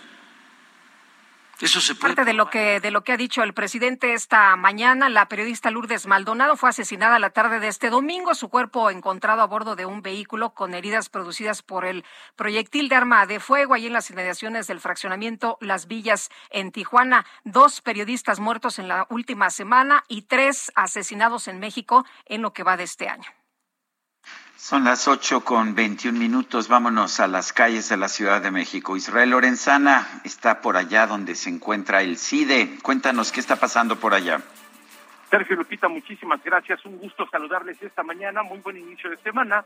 Exactamente estoy ubicado a las afueras del Centro de Investigación y Docencia Económicas, en donde ha llegado ya un grupo importante de alumnos quienes estarán manifestando el día de hoy a partir de las nueve de la mañana, esto en protesta de la asamblea que se estará llevando a cabo de manera virtual, en donde se estará decidiendo el cambio de estatutos del Centro de Investigación y Docencia Económicas y por supuesto los estudiantes están en contra ya que señalan que este cambio de estatutos estará afectando de manera directa a la democracia tanto de este plantel educativo y por supuesto la participación de los estudiantes y docentes. Han señalado que de no tener una respuesta positiva a sus demandas hay posibilidades de que cierren la carretera libre México-Toluca, esto con dirección hacia la zona del periférico, así que nosotros por supuesto vamos a estar muy al pendiente. En materia vehicular para quien viene de la zona de Coajimalpa sin ningún problema, esta vía se presenta como una buena alternativa para nuestros amigos que van con dirección hacia Reforma, hacia Santa Fe o más allá hacia la zona del periférico. Sergio Lupita, la información que les tengo. Gracias, Israel. Hasta luego. El pronóstico del tiempo. Sergio Sarmiento y Lupita Juárez.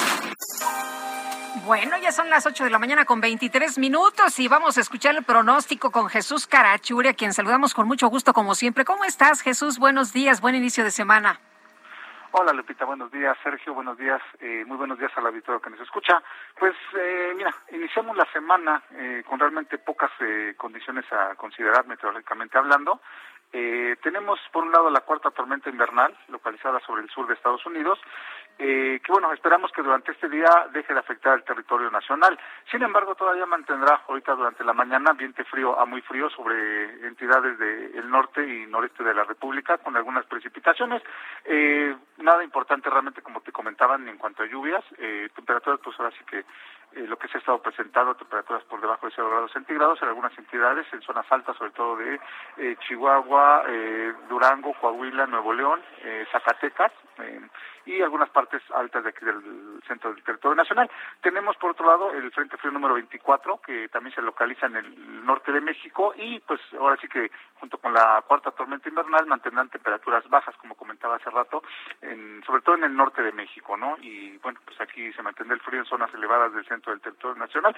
En cuanto a las precipitaciones, no habrá mucho a, considerar para las próximas 24 horas, solo chubascos en Coahuila, Nuevo León, Zacatecas, eh, Durango, Tamaulipas, Nayarit, Chiapas y Quintana Roo y algunas lluvias aisladas en Sinaloa, San Luis Potosí, Jalisco, Colima, Michoacán, Guanajuato, Puebla, Veracruz, Tabasco, Oaxaca, Campeche y Yucatán. Aquí lo que es eh, la Ciudad de México y la zona conurbada, lo que se conoce como Valle de México, no esperamos lluvias durante las próximas 48 horas, ni hoy ni mañana martes, ¿no? Serán dos días eh, sin precipitaciones y pues ahora sí que lo único importante eh, para la gente que nos escucha de aquí de la capital de la República serán las temperaturas bajas, ¿no? Por, por la mañana que se, se presentando aquí en el centro del territorio nacional y nada que considerar. Gracias, Jesús.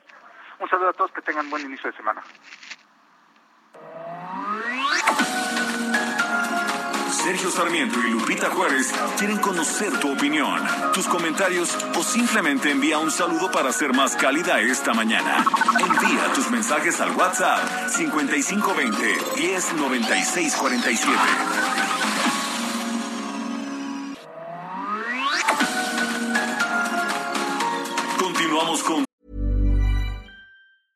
Ready to pop the question? The jewelers at BlueNile.com have got sparkle down to a science with beautiful lab grown diamonds worthy of your most brilliant moments. Their lab grown diamonds are independently graded and guaranteed identical to natural diamonds, and they're ready to ship to your door. Go to Bluenile.com and use promo code LISTEN to get $50 off your purchase of $500 or more. That's code LISTEN at Bluenile.com for $50 off. Bluenile.com code LISTEN. Sergio Sarmiento y Lupita Juárez por El Heraldo Radio. Jaque Mate con Sergio Sarmiento.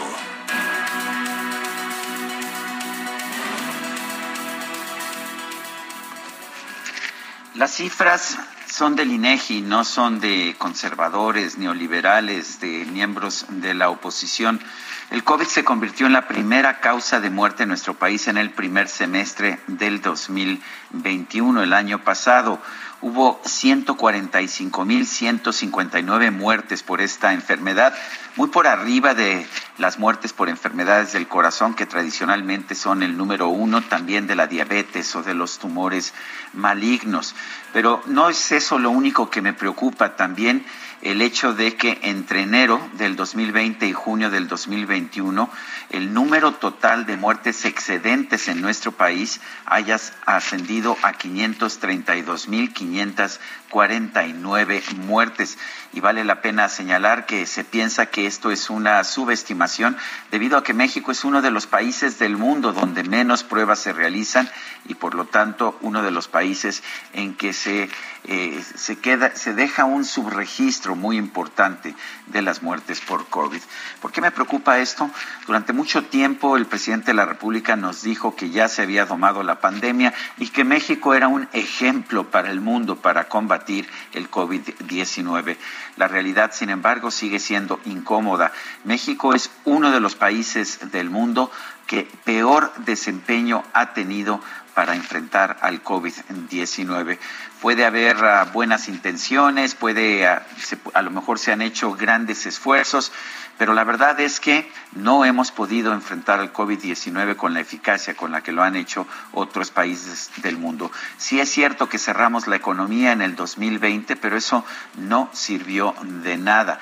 En cambio, el no haber recomendado el uso de mascarillas, el no haber eh, hecho más intenso el uso de pruebas han sido algunas de las razones que nos han llevado a esta situación y quizás lo peor de todo es que hemos visto un colapso del sistema de salud de México y es un colapso que ha sido provocado por las propias políticas del gobierno. Qué mal que no seamos un ejemplo para el mundo o qué mal que seamos un ejemplo para la forma en que no se debe combatir el COVID-19. Yo soy Sergio Sarmiento y lo invito a reflexionar.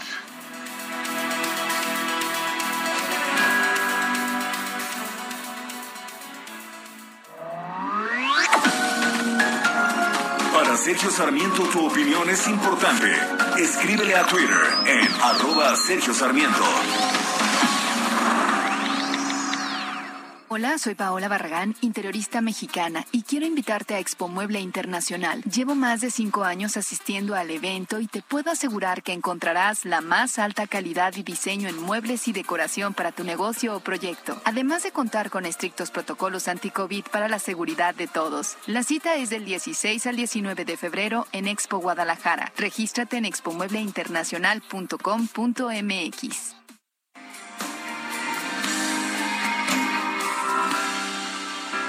Si la ves, dile que, que me has visto mejorado y que hay alguien a mi lado que me tiene enamorado.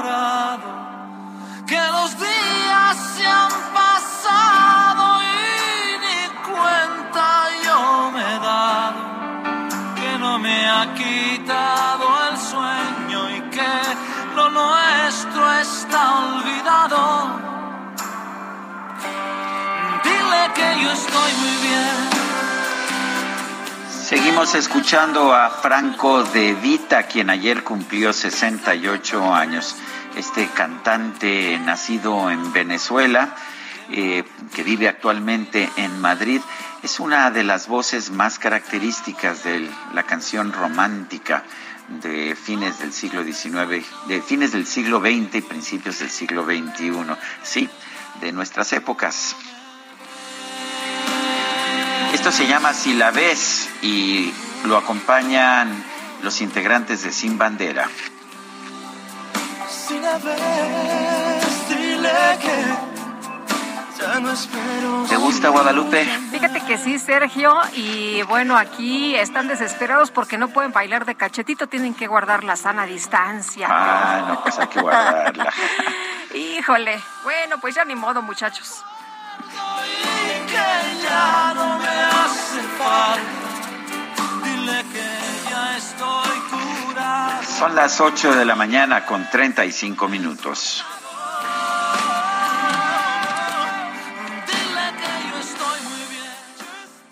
Llegó el bajadón de precios Soriana. En toda la marca Dove, Oral-B, Crest y Pro o en detergentes Viva y Persil de 3 kilos o más, compra uno y lleve el segundo al 50% de descuento.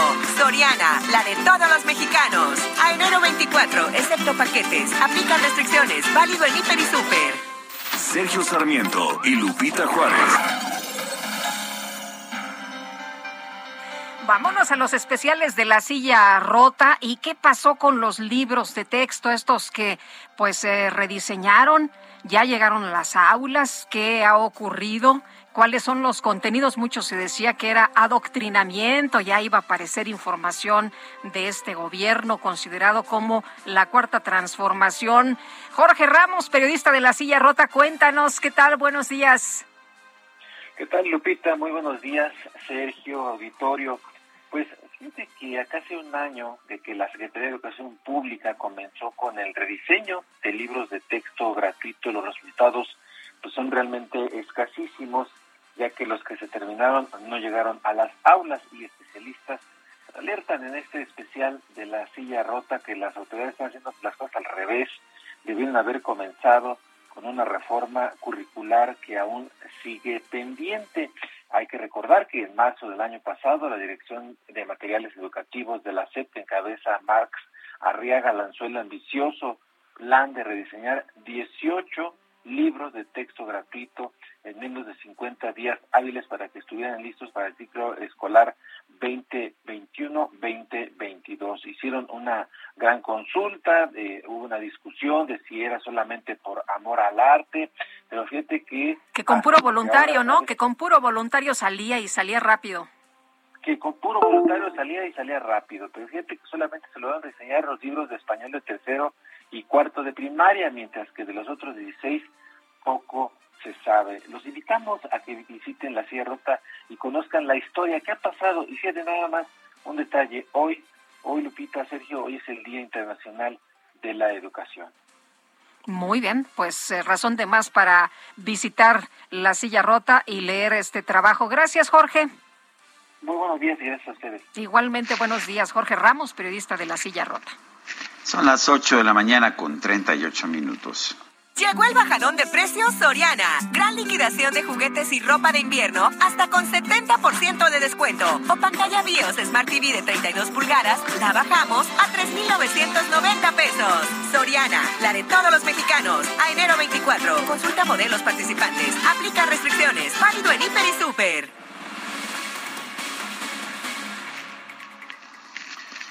Bueno, pues en México se registraron 20.872 nuevos casos de COVID-19 y 98 muertes a causa de este virus en el corte, en el corte informativo sanitario que se dio a conocer este domingo 23 de enero. Eh, con las cifras anteriores, el país acumula ya 4.667.829 casos acumulados de SARS-CoV-2, así como trescientos ocho mil ciento 308.183 muertos. La dependencia de la Secretaría de Salud reportó la existencia de 338.056 perdón, casos activos y 623.593 sospechosos. Adelante, Lupita. Bueno, pues tenemos información sobre el refuerzo. Fíjate que a mí me fue muy bien el viernes, acudí a mi refuerzo. En eh, cuestión de 10 minutos yo ya estaba afuera, eh, fue muy, muy rápido. Y ahora, a partir de este lunes 24 y hasta el 30 de enero, inicia la aplicación de la vacuna de refuerzo contra COVID-19 para adultos de 50 a 59 años de edad en 87 municipios del Estado de México. Es lo que informa la autoridad de los gobiernos de México y del Estado de México. Podrán recibir las dosis de este biológico los adultos mayores que hace más de seis meses completaron su esquema de inmunización o fueron vacunados con unidosis de cancino.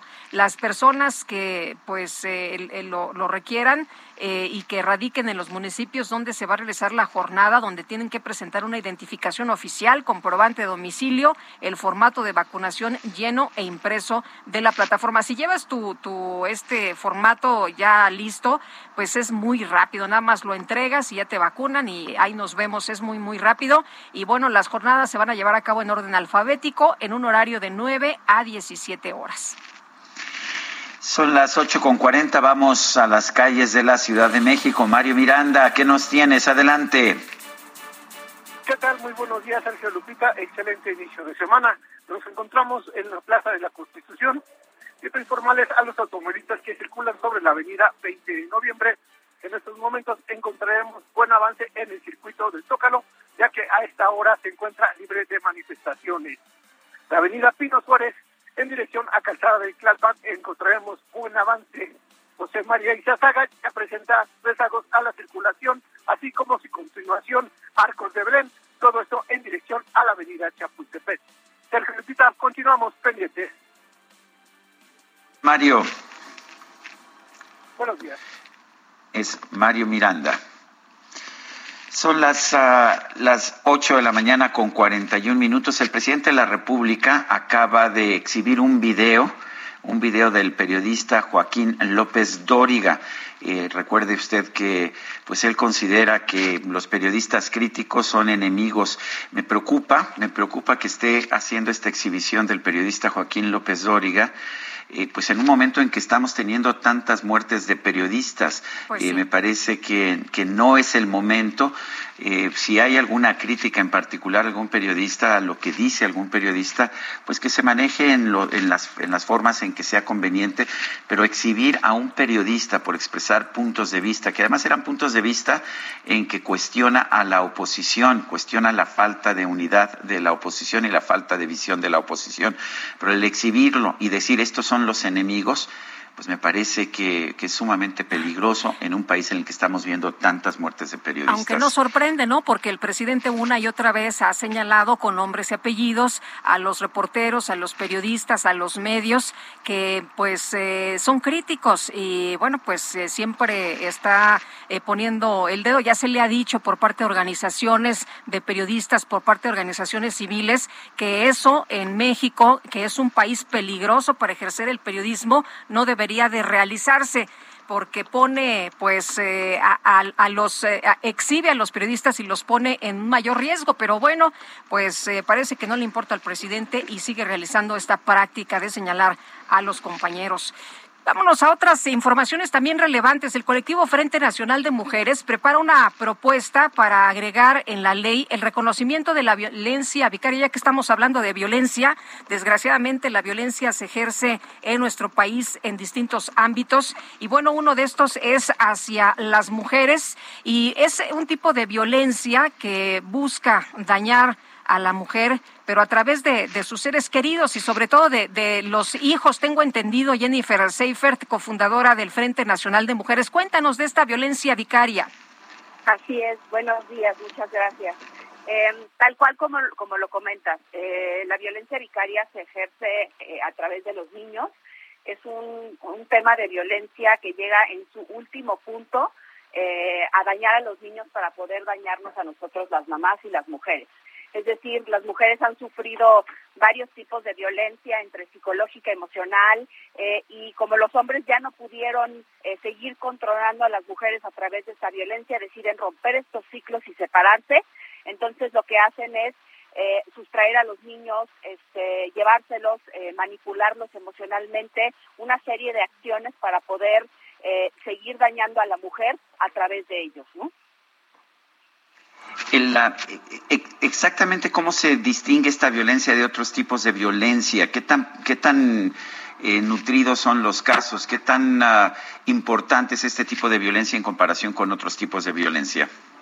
Pues es algo que, que lo que percibimos dentro del frente es que es algo que lleva eh, como callado, por así decirlo, mucho tiempo. Eh, a mucha gente, muchas mujeres, muchas de nosotros no nos atrevíamos a decir esto, a hablar de esto, porque justo eh, eh, es algo bastante nuevo, ¿no? Entonces, lo que lo que sucede es que todas nosotras sufrimos eh, muchas violencias antes de llegar a esta violencia y creo que está siendo algo muy relevante. De hecho, uno de los de los datos que nos daban en fiscalías en, de, de, los estados y también en la Ciudad de México es que un alto porcentaje de las sustracciones que se da en la República Mexicana eh, son por parte del padre que está sustrayendo al niño como por venganza hacia la mujer. Se, se da de, de, muchas cosas y de muchas cuestiones para poder realizar esto. Este, levanta denuncias falsas en contra de las mujeres, hay mucha ayuda, eh, pues más bien mucha violencia institucional, en donde la gente dentro de los mismos ministerios públicos, juzgados, está coludida con los abogados para poder hacer este tipo de cosas. Eh, se quita la guarda y custodia de los niños eh, a escondidas, ¿no? Sin que la mamá sepa. Muchas veces se tiene que llevar un juicio y de repente de la noche a la mañana esto sucede, ¿no? Entonces, eh, estamos viendo esto en el tema de las sustracciones eh, y es, es altísimo el porcentaje, ¿no? Nosotros dentro del frente, eh, de julio para acá tenemos ya cerca de 600 casos de mujeres en toda la República Mexicana este, están viviendo justamente esto, ¿no?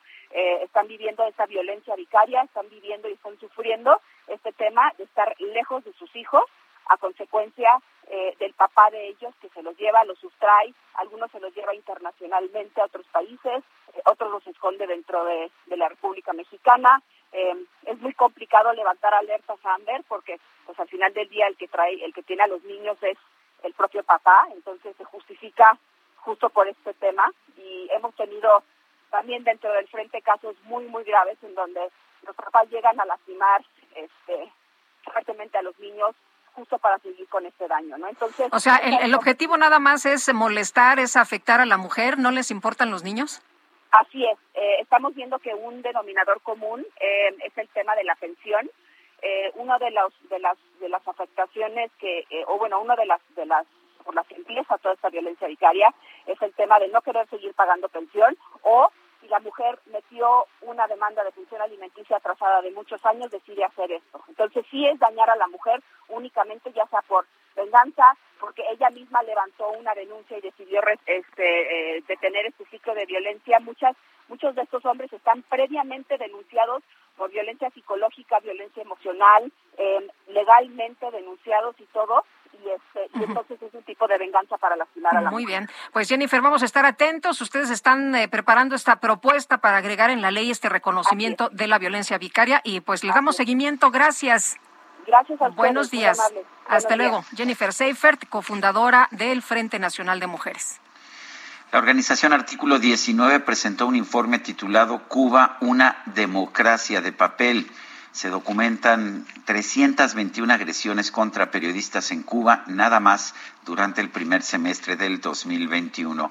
Claudia Ordóñez es oficial del programa de Centroamérica y el Caribe de Artículo 19. Eh, Claudia, gracias por tomar nuestra llamada. Cuéntanos eh, cómo se documentaron estas agresiones y qué tipo de agresiones estamos viendo. ¿Qué tal? Muy buenos días. Gracias, Sergio Lupita. Saludos a su audiencia de Heraldo Radio. Sí, efectivamente, pues eh, eh, presentamos el informe titulado Democracia de Papel, pues con el objetivo de visibilizar las violencias y los obstáculos para el ejercicio de la libertad de expresión. Y justo como lo dice Sergio, ha sido un registro muy elevado de agresiones contra periodistas independientes, pero también contra activistas, artistas y personas defensoras de derechos humanos que han buscado manifestar sus ideas, sus opiniones y sus demandas, porque hay muchas demandas de todo tipo de derechos en este país y sin embargo la respuesta ha sido la represión. A tu pregunta expresa, Sergio, de cómo se han documentado, bueno, pues hemos tenido un eh, equipo de personas que adentro de la isla, a costa de su integridad, de su libertad, ¿no? Digamos, a riesgo de su libertad y, su integridad, se han comprometido a apoyar esta documentación de violaciones a derecho a la libertad de expresión, en donde justamente tenemos un número muy elevado, digamos que en el primer semestre del 2021 tuvimos eh, ya eh, casi la totalidad de todas las agresiones registradas y documentadas en el 2020. Eh, de esta manera, digamos que en contra de periodistas, tenemos 321 agresiones solo en el primer semestre de 2021 y eh, en total, entre las agresiones recibidas contra activistas y periodistas, contabilizamos 656 agresiones solo en la mitad del año pasado, en tanto que en 2020 registramos 681 agresiones. Y estas agresiones se dan con motivo del ejercicio de la libertad de expresión de las personas, y como ya decía, sobre todo de periodistas que buscando informar a la sociedad a nivel nacional e internacional de lo que está sucediendo en Cuba, pues son víctimas de distintas represalias desde los ámbitos legales, administrativos, sociales, ¿no?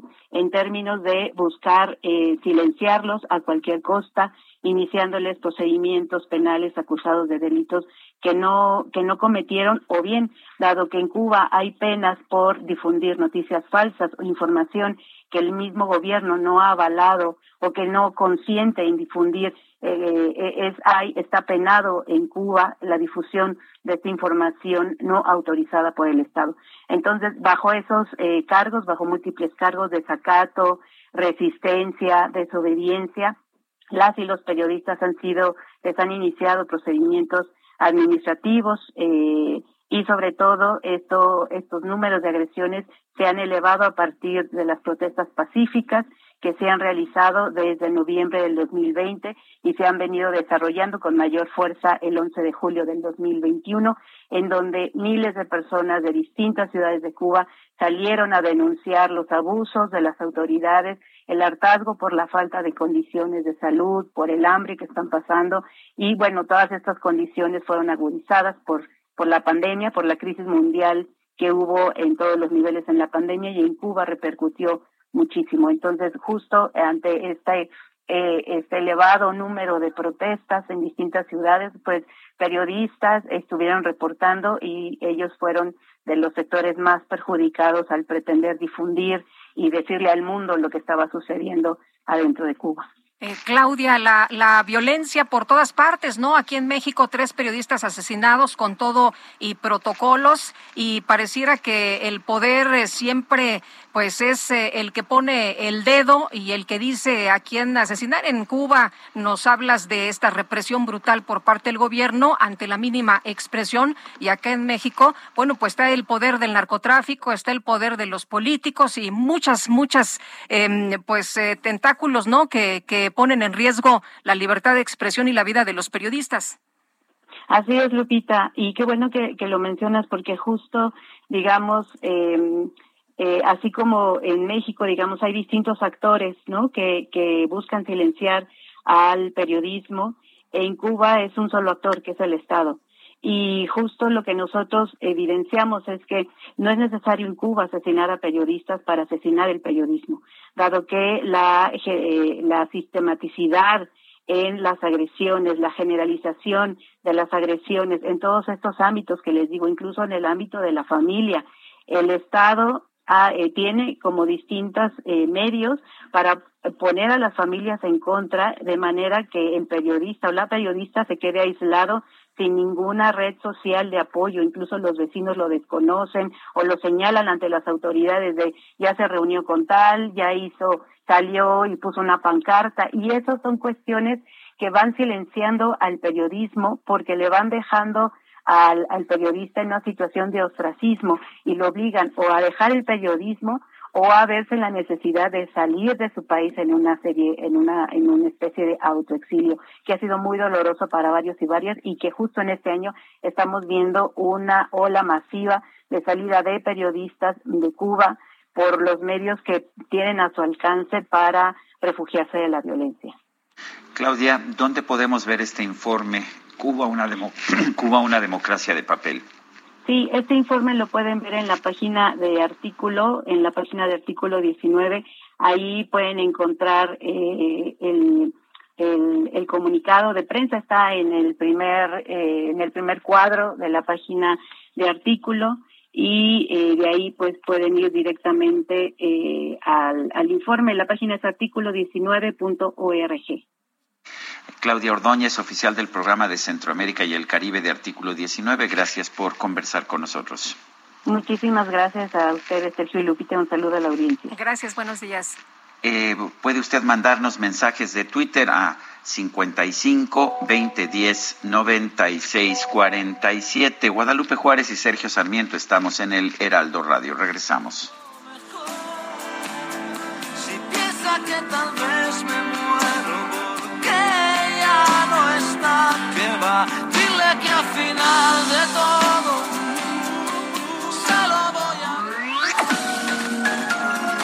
Sergio Sarmiento y Lupita Juárez quieren conocer tu opinión, tus comentarios o simplemente envía un saludo para ser más cálida esta mañana.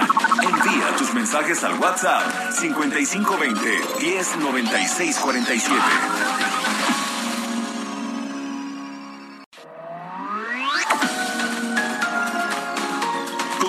Con Sergio Sarmiento y Lupita Juárez por El Heraldo Radio.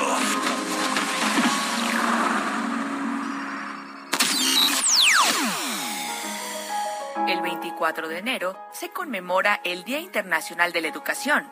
Este 2022 se tiene el lema Cambiar el rumbo, transformar la educación, pues uno de los propósitos es garantizar este derecho y evitar que millones de niños, jóvenes y adultos puedan ser víctimas de la pobreza, la violencia y la explotación. 262 millones de niños y jóvenes en todo el mundo siguen sin estar escolarizados. 617 millones de niños y adolescentes no pueden leer ni manejar los elementos básicos de matemáticas y unos 4 millones de niños y jóvenes refugiados no pueden asistir a la escuela. En México, los habitantes de 15 años o más tienen 9.7 grados de escolaridad en promedio, lo que significa un poco más de la secundaria concluida. La Ciudad de México tiene el mayor nivel de escolaridad con casi 12 años y en el caso contrario está Chiapas con casi 8 años. Sé que piensas marcharte, ya lo sé, y no te detendré. Haz lo que tú quieras. Embargo recuerda que yo estaré aquí en el mismo lugar. Ay, ajá.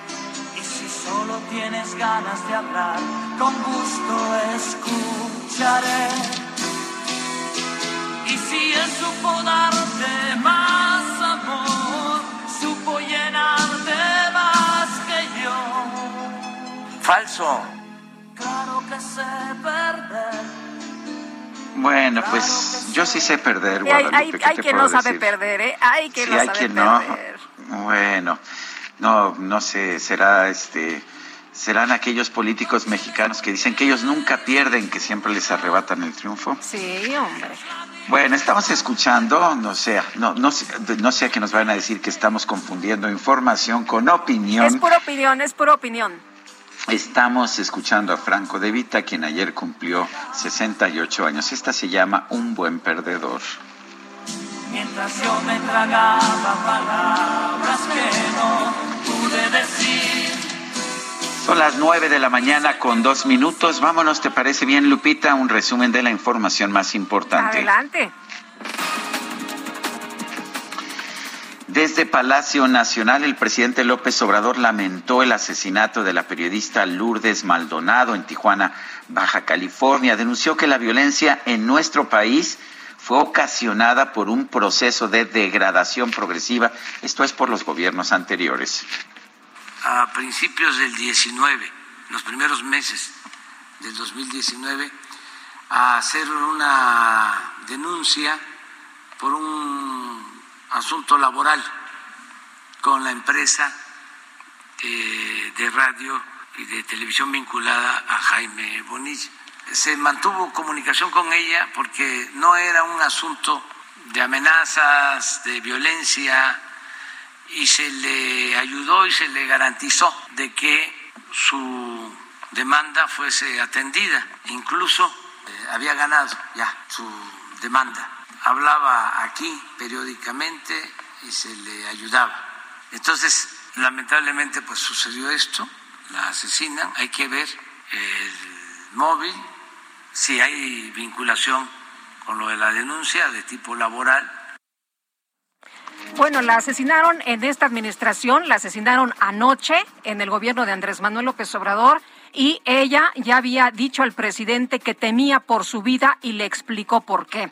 Por otro lado, el presidente López Obrador consideró que el caso del niño que fue exhumado en la Ciudad de México y encontrado en un basurero del penal de San Miguel Puebla, escuche usted la explicación del presidente, es consecuencia del fruto podrido que dejó la política neoliberal. ¿Qué no están gobernando ya ellos?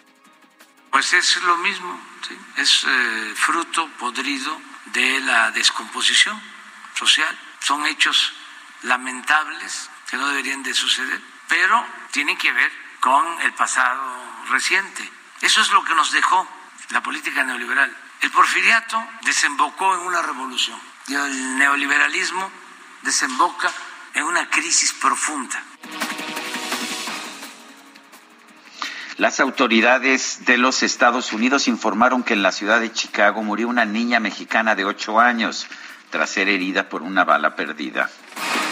Y distintos grupos de legisladores de Honduras organizaron dos ceremonias paralelas en las que nombraron a los diputados Luis Redondo y Jorge Calix como presidentes de la Junta Directiva del Congreso de ese país.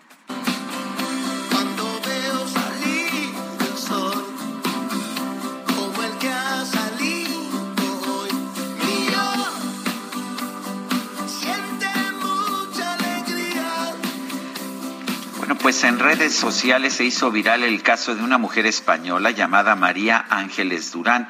En el 2003 eh, pidió un acta notarial en la que declaraba que era propietaria del sol y desde noviembre de 2021 comenzó una batalla legal para cobrar a, eh, a la humanidad un impuesto de uso de la luz solar, de la energía solar, sobre todo a quienes se benefician de esta energía solar en nuestro planeta. ¿Cómo ves, Lupita? Hombre, qué lista, qué lista, señora. Lo, lo que creo es que no le funcionó su negocito. Pues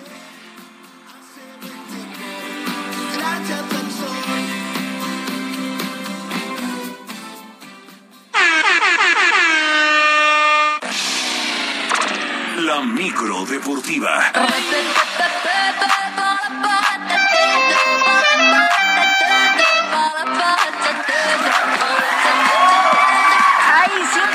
De buenas la micro deportiva. Qué buena música, DJ Kike, para empezar la semana y con la información más importante de los deportes. Julio Romero, ¿qué tal? Buenos días. ¿Cómo te va, Sergio Lupita, amigos del auditorio? Qué placer saludarles. Estamos arrancando una nueva semana y efectivamente con toda la actitud.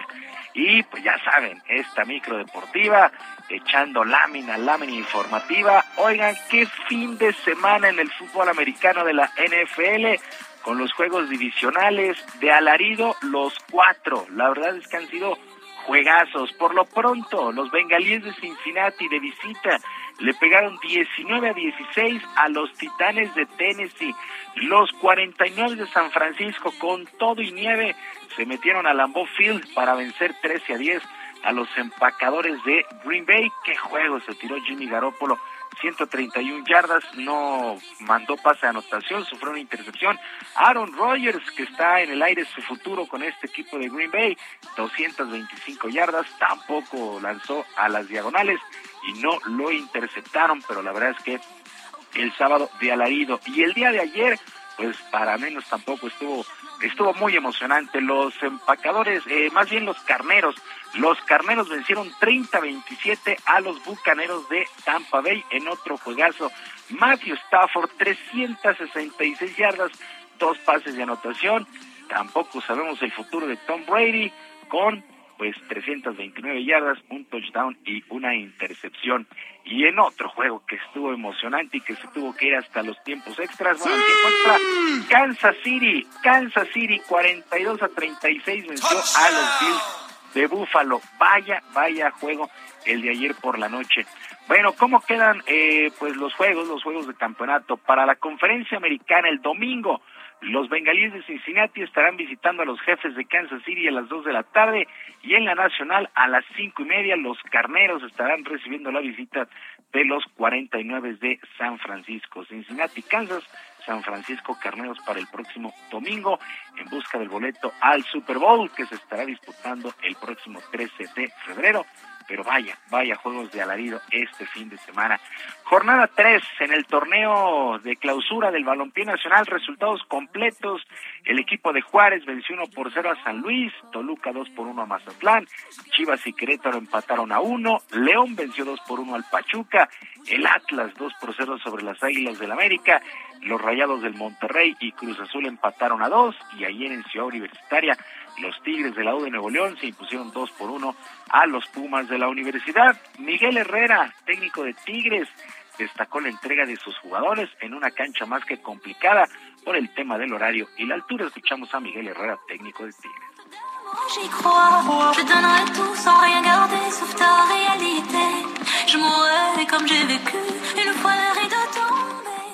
Ne comprends pas.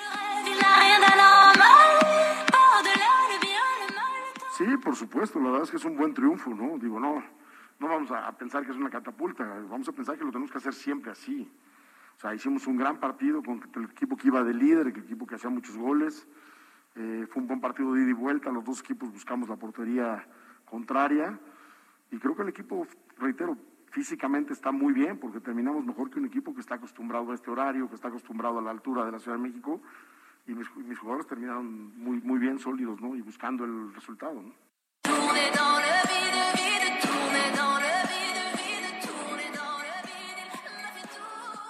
En otro juego de este domingo, el Necaxa goleó 4 por 1 al Santos Laguna.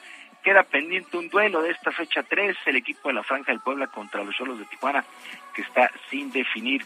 La tabla general, Cruz Azul y Atlas son líderes con 7 puntos, Pumas, Pachuca y Juárez eh, con seis unidades y las primeras cinco posiciones en la tabla general. Hay que recordar que este fin de semana, el próximo fin de semana, no hay liga, hay fecha FIFA, actuación de la selección nacional, la jornada 4 se reanuda hasta el 5 de febrero. En España, fecha 22, el Real Madrid tuvo que venir de atrás para empatar dos con el Elche en la misma cancha del Santiago Bernabéu. El Barcelona 1 por 0 sobre el Alavés y el Betis, el Betis que sigue dando buenos resultados 4 por 1 venció al español. Andrés Guardado entró de cambio al minuto 84. Diego Laines se quedó en la banca. Por cierto, se dice allá en España que Diego Laines estaría saliendo del Betis para ir al Rayo Vallecano. El Atlético de Madrid también vino de atrás y venció 3 por 2 al Valencia. Héctor Herrera entró de cambio al minuto 61, de tal manera el Real Madrid es líder con 50, Sevilla es segundo con 46, el Betis es tercero con 40 unidades. Mientras tanto, este fin de semana, nuevo campeón en la Liga Mexicana del Pacífico de Béisbol, los Charros de Jalisco apalearon ocho carreras por una a los Tomateros de Culiacán en el séptimo y definitivo duelo. Brennan Bernardino fue el pitcher ganador, Mari Barrera cargó con el descalabro, así es que los Charros de Jalisco estarán representando a la pelota invernal de nuestro país en la próxima serie del Caribe. El cerrador de los Charros y el ex liga mayorista Roberto Zuna agradeció el compañerismo en el dogout y el trabajo en equipo para este título.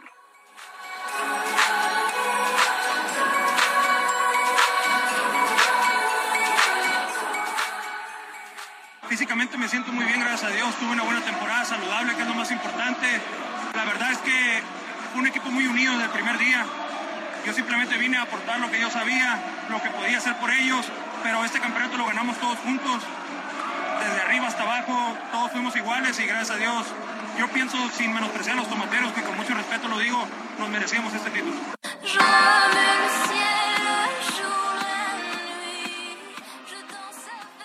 La serie del Caribe arranca el próximo viernes en Santo Domingo, en la República Dominicana.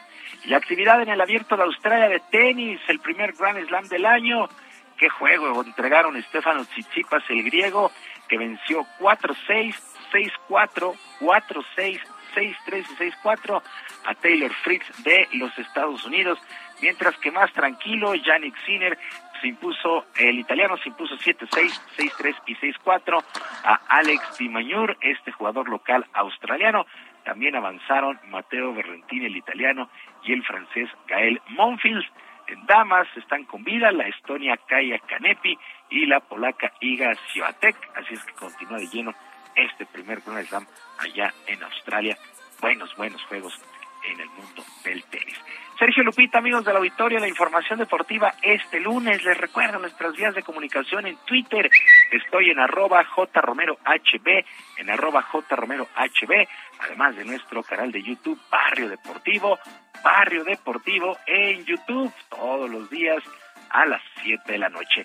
Yo les deseo una extraordinaria semana y como siempre les mando abrazo a la distancia. Muchas gracias, Julio. Muy buenos días, igualmente. Buenos días. Y se marchó.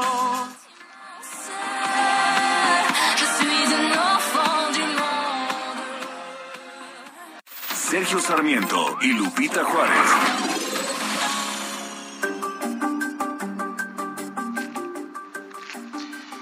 Bueno, pues vamos con Mariano Riva Palacio y su sección Bienestar H. ¿De qué nos vas a hablar el día de hoy, Mariano? Adelante.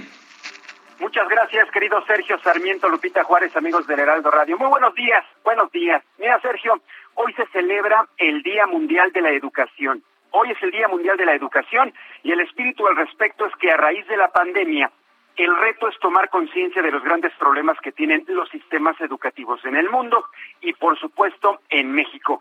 Pues los cuales ya estaban en crisis, pero la emergencia sanitaria vino a remarcar la situación. Por eso la UNESCO considera que la forma en la que se trabaja actualmente en el sistema educativo, pues sigue siendo que el maestro, el maestro expone clases y temas, mientras el alumno, cuando va de manera presencial, pues se siente en serie detrás de sus compañeros, toma notas y pone atención, y con pandemia, pues la vía remota frente a la computadora. Por eso expertos como el investigador de la UNAM, Ángel Rogelio Díaz Barriga Casales, nos indica que esta forma de educar para el siglo XXI definitivamente ya no es suficiente ni adecuada que la función del maestro de dar información tiene que irse readecuando a un contexto social donde la información se pueda obtener por otras vías. Es lo que dice el investigador. Lo ideal es que su labor pedagógica se tiene que replantear como la de un orientador, alguien que acompaña y ayuda al estudiante a ir construyendo conceptos.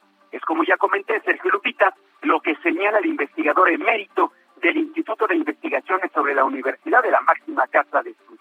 Este año, para celebrar el Día Internacional de la Educación, que insisto es el día de hoy, en el documento que emite la UNESCO se propone que para la efeméride imaginemos o repensemos todos juntos la educación que para los expertos se tienen dos ejes. Estos son los siguientes. El primero, el acceso a las tecnologías digitales, reconociendo que hay una brecha social enorme en el caso de México.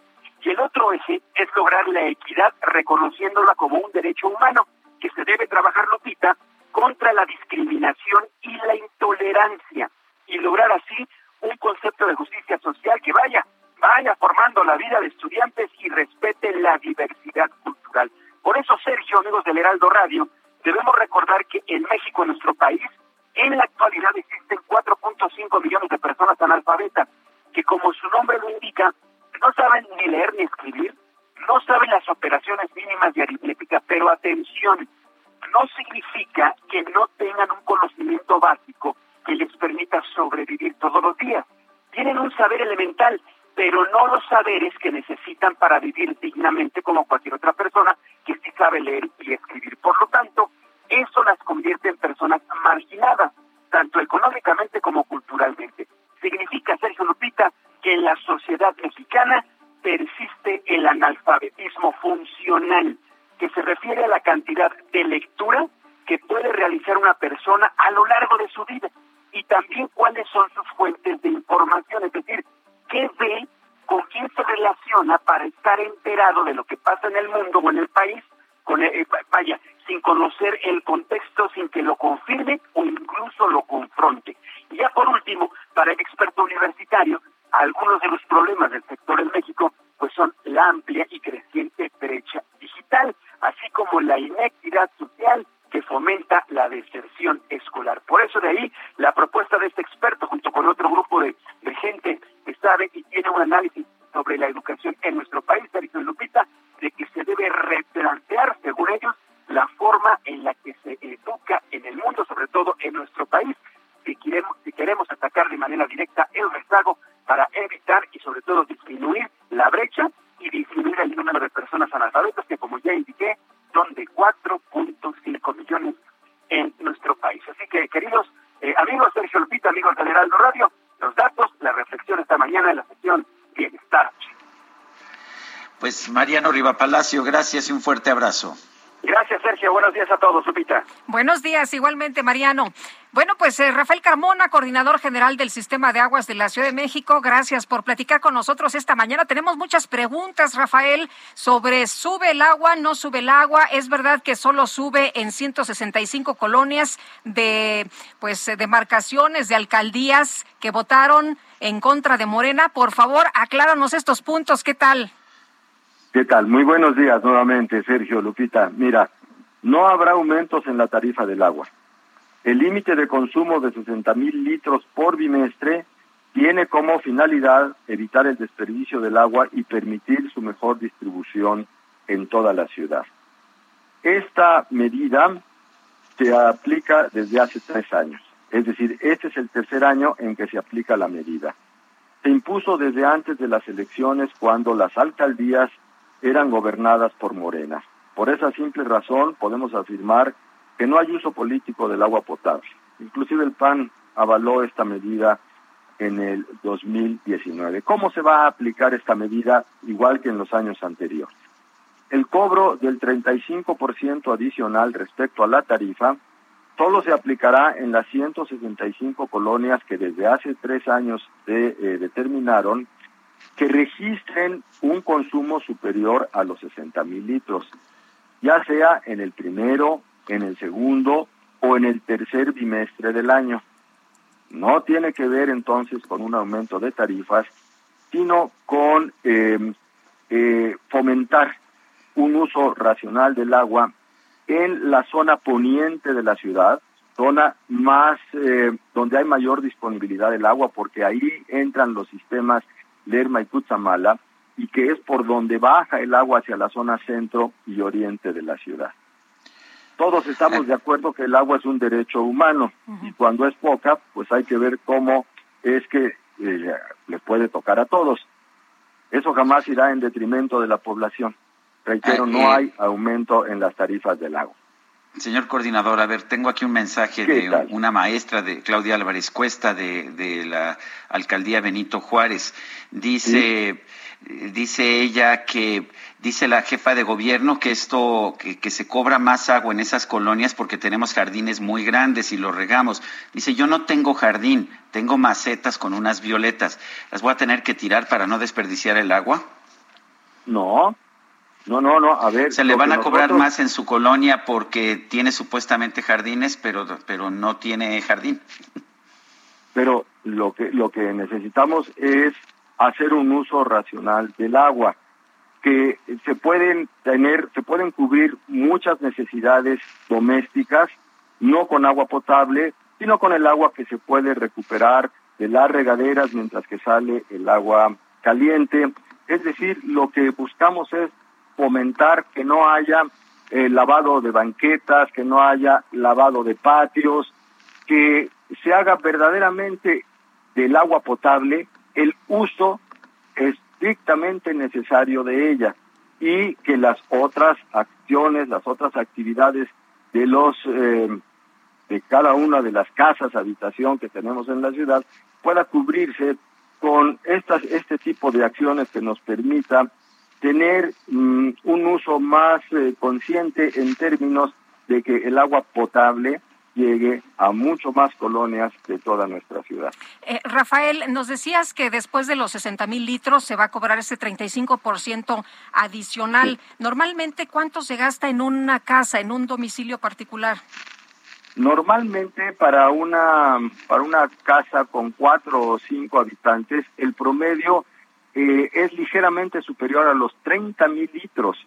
Es decir, la medida permite llegar a algo así como al doble del promedio de consumo en la ciudad.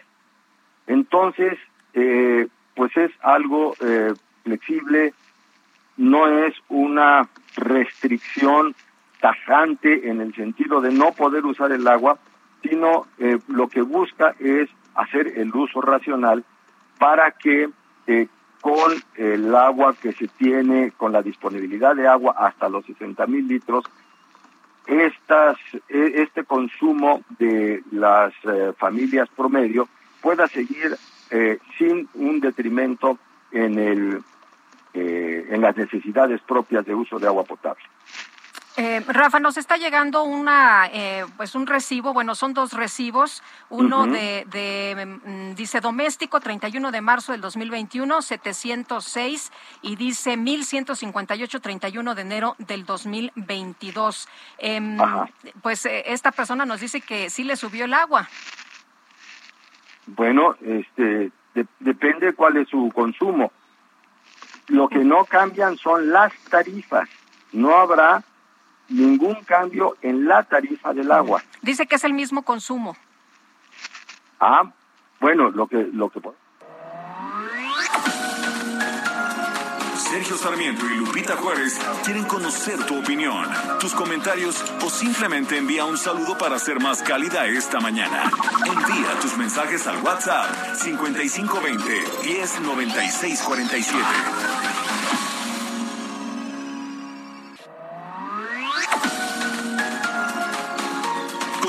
Con Sergio Sarmiento y Lupita Juárez por El Heraldo Radio. Hola, soy Paola Barragán, interiorista mexicana, y quiero invitarte a Expo Mueble Internacional. Llevo más de cinco años asistiendo al evento y te puedo asegurar que encontrarás la más alta calidad y diseño en muebles y decoración para tu negocio o proyecto, además de contar con estrictos protocolos anti-COVID para la seguridad de todos. La cita es del 16 al 19 de febrero en Expo Guadalajara. Regístrate en expomuebleinternacional.com.mx la vida sin ti. En todo lo que me planteé, siempre estabas tú. Solo tú sabes bien quién soy, de dónde vengo y a dónde voy.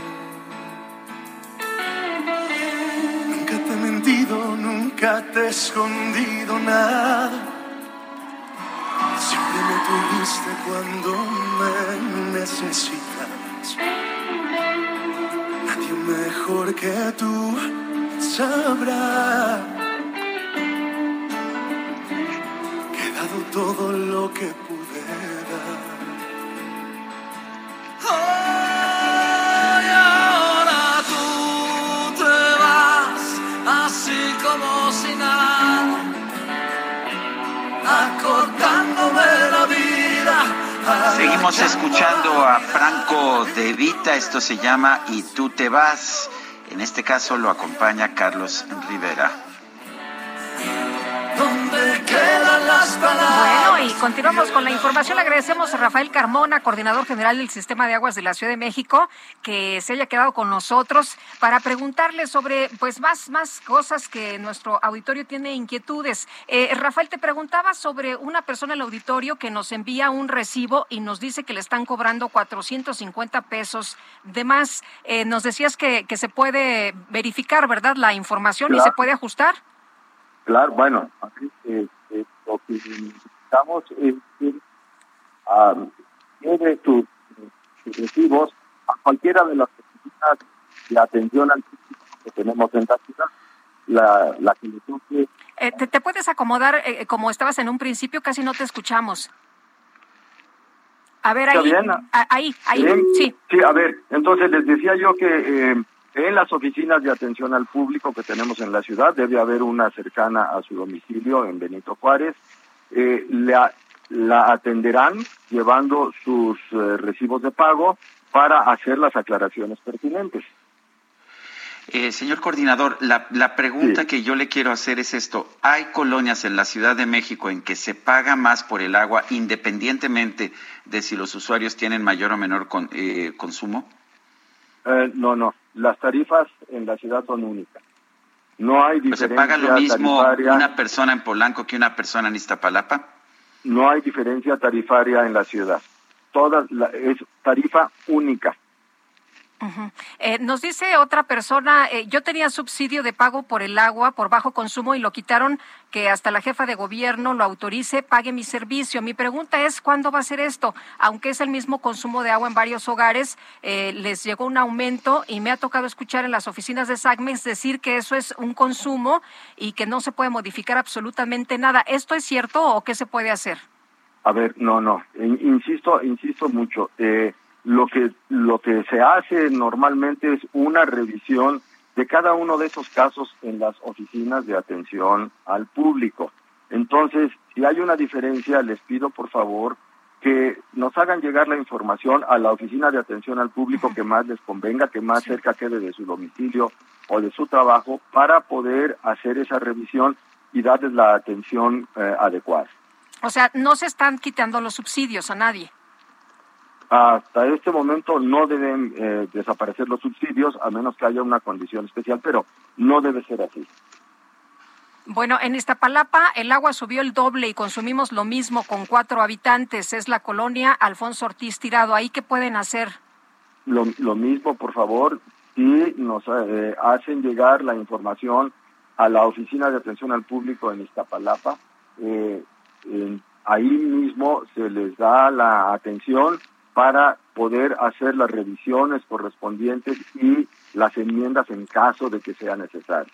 Muy bien, pues Rafael Carmona, gracias por platicar con nosotros, por aclararnos todas estas dudas. Y bueno, nos dices que no se utiliza el agua eh, como una herramienta, como un eh, mecanismo político en la Ciudad de México, ¿no? No, nada más quisiera reiterar que es el tercer año en que se aplica la medida. Se impuso desde antes de las elecciones, eh, cuando las alcaldías pues eran gobernadas por por el PAN. Entonces, por esa simple razón afirmamos que no hay uso político del agua. Es muy importante que toda la ciudadanía sepa que no han subido las tarifas del agua y que continuaremos con eh, los esfuerzos para el mejor servicio posible. Muy bien. Oye, una última, si me permites, ¿habrá descuento de pago en las oficinas de SACMEX para usuarios comerciales? descuentos de pago para usuarios comerciales. Eh, a ver, eh, miren, mejor te los digo de esta manera. En esta en, en esta medida se enfoca exclusivamente a usuarios de uso doméstico Muy bien. y eh, si el propietario de un inmueble pertenece a un grupo vulnerable, el sistema de agua de la Ciudad de México puede ofrecer una reducción de hasta el 50% en su cuota bimestral. Repito, si el propietario pertenece a un grupo vulnerable. Bueno, pues tomamos nota entonces. Muchas gracias, Rafael. Buenos días. Muy buenos días, Lupita. Muy buenos días, Sergio. Muchas gracias por el espacio de comunicación. Rafael Carmona es coordinador general del Sistema de Aguas de la Ciudad de México. Son las 9.36. Este año puedes quedarte tranquilo gracias a Citibanamex, porque durante el mes de enero si pagas tu predial, tenencia, refrendo o agua a meses sin intereses con tarjetas de crédito Citibanamex, puedes obtener hasta 4% de bonificación. Paga en sucursales Citibanamex o en oficinas recaudadoras. Vigencia de la promoción y registro del 1 al 31 de enero del 2022. Condiciones en citibanamex.com diagonal impuestos y servicios. Requisitos y CAT en citibanamex.com. Bueno, vamos ahora a las calles de la Ciudad de México. Israel Lorenzán, adelante. Sergio, muchísimas gracias. Pues fíjate que ya tenemos bloqueada la carretera México-Toluca esto a la altura del Centro de Investigación y Docencia Económica, CENCIDE, y es que los jóvenes que se manifestaban a un principio afuera del plantel educativo, al no tener una respuesta por parte de las autoridades, han decidido bloquear la carretera con dirección hacia el Paseo de la Reforma. Hay que utilizar la autopista como alternativa para nuestros amigos que vienen de la zona de Coajimalpa, de la zona de Toluca, ya van a encontrar cortes viales por parte de elementos de la Secretaría de Seguridad Ciudadana. Están en contra de la asamblea donde se pretende cambiar parte de los estatutos del CIDE, por ello han decidido bloquear esta importante arteria. Sergio Lupita, la información que les tengo. Muchas gracias, Israel. Hasta luego. Uy, pues qué relajo. Imagínate esta carretera que es tan importante, la México-Toluca. Ya hay una situación complicadísima por allá, por esa zona del poniente de la Ciudad de México. Bueno, cinco personas fueron ejecutadas durante este domingo 23 de enero en dos hechos registrados en la región eh, capital del estado de Veracruz. El primer atentado ocurrió después de las seis en el municipio de Naolinco, donde un grupo de cuatro personas salía de una cantina y se encontraba al interior de una camioneta cuando fueron atacadas a balazos sobre la calle Cuauhtémoc, que en la zona centro del municipio. Murieron tres de ellos y la otra persona quedó herida. Los agresores huyeron y hasta el momento no han sido capturados por las corporaciones policíacas, pero pues no se preocupe, ¿no? No se preocupe, todo, todo es causa del neoliberalismo, todo es causa de lo que ocurría en el pasado. Son las nueve con treinta y nueve minutos. Llegó el bajadón de precios Soriana. Aprovecha todas las donas de panadería al 2x1 o la leche al pura y Santa Clara de un litro, entera, semi light y deslactosada a solo 14.90 con 50 puntos. Soriana, la de todos los mexicanos. A enero 24, aplican restricciones. Válido en Hiper y Super. En el 2021, la Suprema Corte de Justicia de la Nación determinó como inconstitucional el uso del etanol como oxigenante de gasolinas. Hasta en 10% lo limitó a solo 5.8%. Bueno, aquí la pregunta es eh, por qué puede ser inconstitucional eso y segundo, cuáles son los beneficios o los perjuicios del etanol ah, como oxigenante de las gasolinas. Kenneth Smith fue jefe de negociación técnica para el TEMEC, lo tenemos en la línea telefónica. Kenneth Smith, primero explícame, ¿cómo puede ser inconstitucional una decisión técnica? Muy buenos días, Sergio Lupita, me da mucho gusto estar con ustedes. Pues mira, lo que sucedió con la Suprema Corte es que echaron para atrás una modificación a la norma de gasolinas que permitía que se utilizara el etanol en una mezcla de 10% como oxigenante de las gasolinas, con excepción de las tres grandes zonas metropolitanas de México, Monterrey y Guadalajara. Lo echó para atrás con base no en criterios técnicos eh, y, la validez de los argumentos científicos para usar el etanol, sino con base en el procedimiento administrativo para que se para la, con el cual se se cambió la norma. Entonces, regresamos a una situación que teníamos antes de este cambio de la norma, donde solo se permite 5.8% de etanol en la gasolina, que eh, eso es económicamente inviable porque no permite alcanzar los niveles de octanaje y de eficiencia energética que se necesita. A nivel mundial, 70 países utilizan ya el etanol en mezclas que van desde el 10% hasta el 27% y tiene un impacto muy positivo en materia de reducción de emisiones de CO2 al medio ambiente, reduce los costos de la gasolina y en México generaría una nueva fuente de ingreso para la agricultura, sobre todo para los productores de caña de azúcar y de sorgo. Entonces es una apuesta ganar-ganar para nuestro país y este año se revisa la norma de gasolinas en la Comisión Reguladora de Energía, es la revisión quinquenal y hay la oportunidad de presentar nuevamente la evidencia científica de los beneficios que traería el etanol y esperamos que se pueda modificar. Ahora, ¿cómo ves eh, eh, que México esté en riesgo esta decisión, derivado de esta decisión de la Suprema Corte de Justicia? Sí, mira, es problemático porque como tú sabes, en este momento en México hay un debate muy importante en materia energética, se está debatiendo la reforma en materia de electricidad y uno de los puntos principales que se está impulsando ahí es que esta reforma va en contra de la transición energética que se está viendo a nivel mundial en materia de utilizar energías limpias para la generación de electricidad. Lo mismo aplica en el sector de hidrocarburos, donde los biocombustibles nos brindan la oportunidad muy relevante para nuestro país de reducir las emisiones, de empezar a utilizar biocombustibles eh, que provienen, en este caso, de la caña de azúcar en México y del sol y sustituir los combustibles fósiles que contaminan de una manera importante el aire y los mantos acuíferos de nuestro país. Entonces es igual de importante esta discusión que lo que estamos viendo en materia de electricidad, porque al final de cuentas se trata de generar un ambiente positivo para el impulso de energías limpias en nuestro país. Eh, Kenneth, si me permites esta pregunta, ya que hablas del eh, debate del Parlamento abierto, lo que se discute en materia de energía, eh, vino a nuestro país la secretaria de Energía de los Estados Unidos y ha señalado que en cada reunión expresaron preocupaciones reales de la administración Biden-Harris sobre el posible impacto negativo de las reformas energéticas propuestas por nuestro país en la inversión privada estadounidense en México. ¿Cómo ves esto y el impacto que tendría con el Tratado de Libre Comercio? Sí, mire, el impacto en el TEMEC sería directo porque sería una violación del Tratado México, Estados Unidos y Canadá en materia de inversión, es decir, las inversiones que ya se han realizado en México en el sector eléctrico bajo las condiciones establecidas en la reforma energética del 2013 serían violentadas y por lo tanto las empresas tendrían el derecho de demandar al Estado mexicano. También se violaría el capítulo de servicios en términos del acceso mínimo que se tiene que dar a los socios comerciales en materia energética y en ese sentido Estados Unidos y Canadá y también socios de otros tratados que como el Tratado, el Acuerdo Transpacífico y el nuevo acuerdo con la Unión Europea, podrían presentar quejas y llevarnos a paneles arbitrales. Entonces, el mensaje de Estados Unidos en esta ocasión ya está siendo más contundente. Siento yo que en los meses anteriores han sido muy cautelosos para no eh, afectar el diálogo en materia de migración y seguridad, pero está creciendo la presión del sector privado estadounidense y de su propio Congreso, y por eso el mensaje de la secretaria Granholm en su visita a México fue muy clara, de que tienen preocupaciones reales de lo que causaría esta reforma en materia constitucional eh, del sector eléctrico.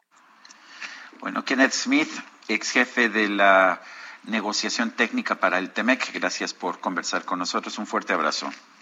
Muchísimas gracias, estoy a sus órdenes. Gracias, buenos días. Son las nueve con cuarenta y cuatro. Para Lupita Juárez, tu opinión es importante. Escríbele a Twitter en arroba Lupita Juárez H. No sé si te acuerdas de aquella canción que te escribí en Nueva York.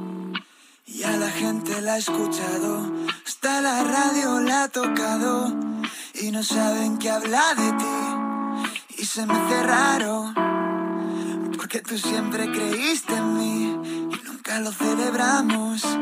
he pasado buscándote en otra gente. Bueno, pues esto se llama Beirut y es el más reciente sencillo de Borja que está con nosotros para platicar el día de hoy. Borja, qué gusto saludarte. Cuéntanos de Beirut y esta experiencia con el amor eterno. ¿Qué tal? ¿Cómo estás? Bueno, nada, en primer lugar, encantado de hablar contigo. Eh, Beirut, pues es un poco como dices, habla de ese amor platónico eterno que yo creo que todos tenemos o hemos tenido y habla de eso un poco, ¿no? De la sensación de estar bien en tu vida, pero sabes que si esa persona vuelve, uff, te, trastoca todos los planes. Eh, Borja, ¿por qué el título de Beirut? Pues mira, Beirut eh, me gustaba porque primero que lo veo como un lugar muy lejano, ¿no? Utópico, como ese amor que te digo platónico eterno, ¿no? Que es como está ahí pero no, no llegas a tocarlo. Eh, me, gustaba la idea de Beirut como lugar exótico lejano y, y, luego porque habla de haber, haber contado esas historias hasta en Beirut, ¿no? Y, y que no nadie se emocionaba como se emocionaba esa persona. Entonces, bueno, me gustaba cómo sonaba. Eh, Borja, cuéntanos cómo, cómo surge este sencillo. ¿Es un amor verdadero? ¿Es algo realmente personal? Eh, o, cuéntanos cómo, cómo nace, cómo surge la inspiración. Claro. Pues mira, esta canción la verdad es que se escribió muy rápido porque yo creo que estaba muy adentro, ¿no? Salió, salió del tirón, como, como suele decir. Hay canciones con las que, las que uno batalla más y esta al ser tan personal y verdaderamente sí hablamos de muchas cosas que he pasado en mi, en mi vida. Em, entonces sí, es muy, es muy, es muy de mi, experiencia, digamos, personal y amorosa. siempre, siempre tus canciones son personales en ese sentido, son, ese eso dirías que es una de tus características. Creo que sí, em, ya sea que las he vivido yo en primera persona o un poco de lejos, ¿no? He visto a alguien vivirlo. Me gusta mucho contar historias y sobre todo cantar cosas que yo escribo y que yo, que yo siento, ¿no? Por ejemplo, cuando yo me escribí Beirut, me emocioné escribiéndola, ¿no? Iba escribiendo, iba cantando y me iba emocionando yo mismo. Y entonces sé que cuando eso pasa, hay algo que está bien, porque si yo creo que si me emociona a mí, quizá puede emocionar a alguien más. Borja, esto salió de un tirón, nos dices, pero a ver, cuéntanos también eh, un poquito sobre tu experiencia en la música. Sé que desde chavito le has entrado a todo este tema de los instrumentos, que siempre te ha, te ha gustado la música. ¿Por qué alguien en tu casa tocaba o fue un asunto personal? No, verdaderamente yo me encontré con la música porque sí, no sé, desde pequeño siempre he cantado, siempre me ha gustado, siempre ha habido música en mi casa, pero nadie toca y nadie canta, es más bien como de fondo, ¿no? Y yo siempre he estado, como dices, desde pequeño, tocando, cantando y, y nada, ahora sacando este proyecto mío como artista y bueno, también lo que a lo que me dedico mucho es a componer para otros artistas, ¿no? Me encanta componer, creo que es donde más cómodo y libre me siento. Entonces estando en el estudio y compartiendo música. Sí. ¿Y, tocas piano, violín, guitarra? Sí, eh, últimamente estoy tocando mucho piano, guitarra y mucho el bajo también. Pero sí, me, gusta intentar aprender y, y, seguir mejorando en todos los instrumentos, ¿no? Pues se oye muy, muy bien, Beirut. Muchas gracias por invitarnos a escuchar este sencillo. Muchas gracias a vosotros por la charla y pronto viene más música, seguramente de cara a febrero. Así que bueno, pues ya, ya nos volveremos a ver y, a charlar. Me parece muy bien. Gracias. Buenos días. Gracias, que vaya bien.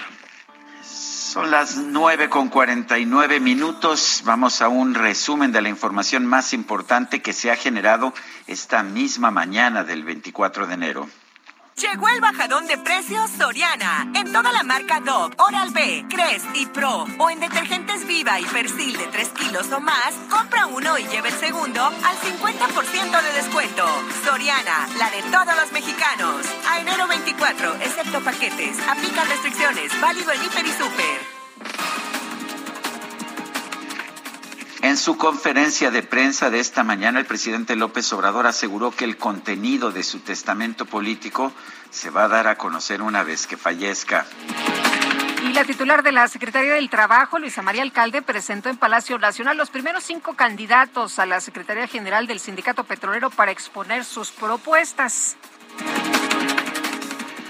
En este espacio, Rafael Carmona, coordinador general del Sistema de Aguas de la Ciudad de México, aseguró que no va a haber aumentos a las tarifas del agua potable. Rechazó que se esté haciendo uso político de este recurso que solo sube en 165 colonias de pues demarcaciones de alcaldías que votaron en contra de Morena. Por favor, acláranos estos puntos, ¿qué tal? ¿Qué tal? Muy buenos días nuevamente, Sergio Lupita. Mira, no habrá aumentos en la tarifa del agua.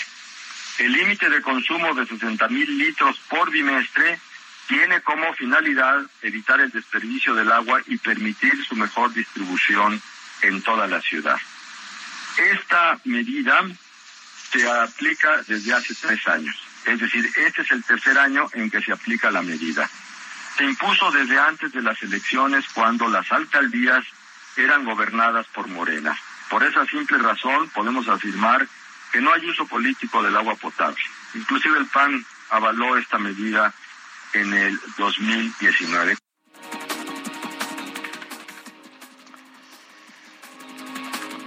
Bueno, pues uh, este lunes se reunieron los ministros de Relaciones Exteriores de la Unión Europea para hablar sobre la respuesta que tendrá el bloque ante los conflictos entre Rusia y Ucrania.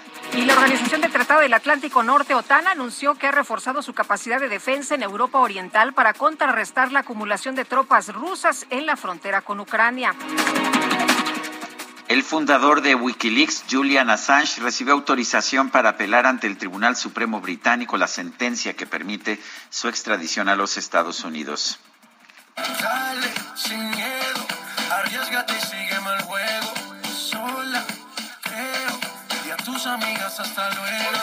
Un niño identificado como eh, arroba triple X Bruno Sion en la red social TikTok fue blanco de muchas burlas por mostrar sus nuevos tenis Jordan, edición especial del cantante J Balvin, ya que muchos internautas lo acusaron de que estos eran pirata. El niño respondió que sus tenis le gustan mucho porque se los regaló su mamá. Incluso J Balvin aplaudió su respuesta y se comprometió a enviarles un par nuevo. Los que me dijeron que eran pirata en, en, el video anterior, pero a mí me gustan mucho porque fue un regalo de Navidad de mi mamá, entonces no me van a lastimar.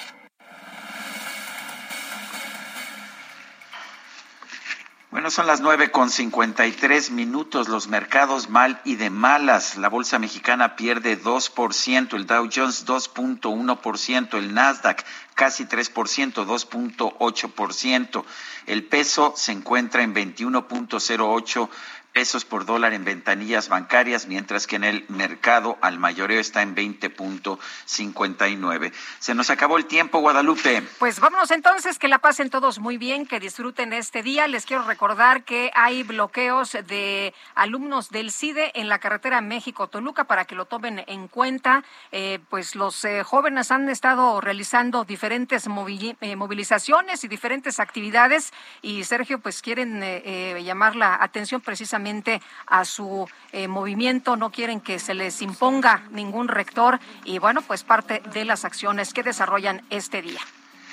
Y bueno, pues nosotros nos escuchamos mañana con toda la información que se genere el día de hoy y los principios del día de mañana. Hasta entonces, gracias de todo corazón.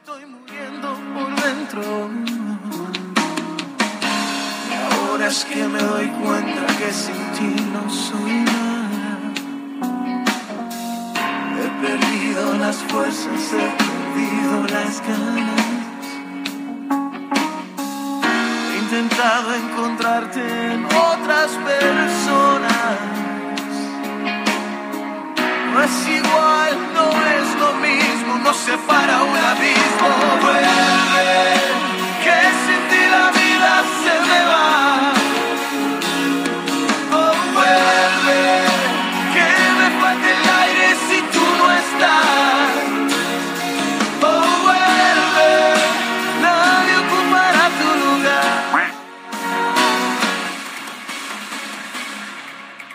Heraldo Media Group presentó Sergio Sarmiento y Lupita Juárez por El Heraldo Radio.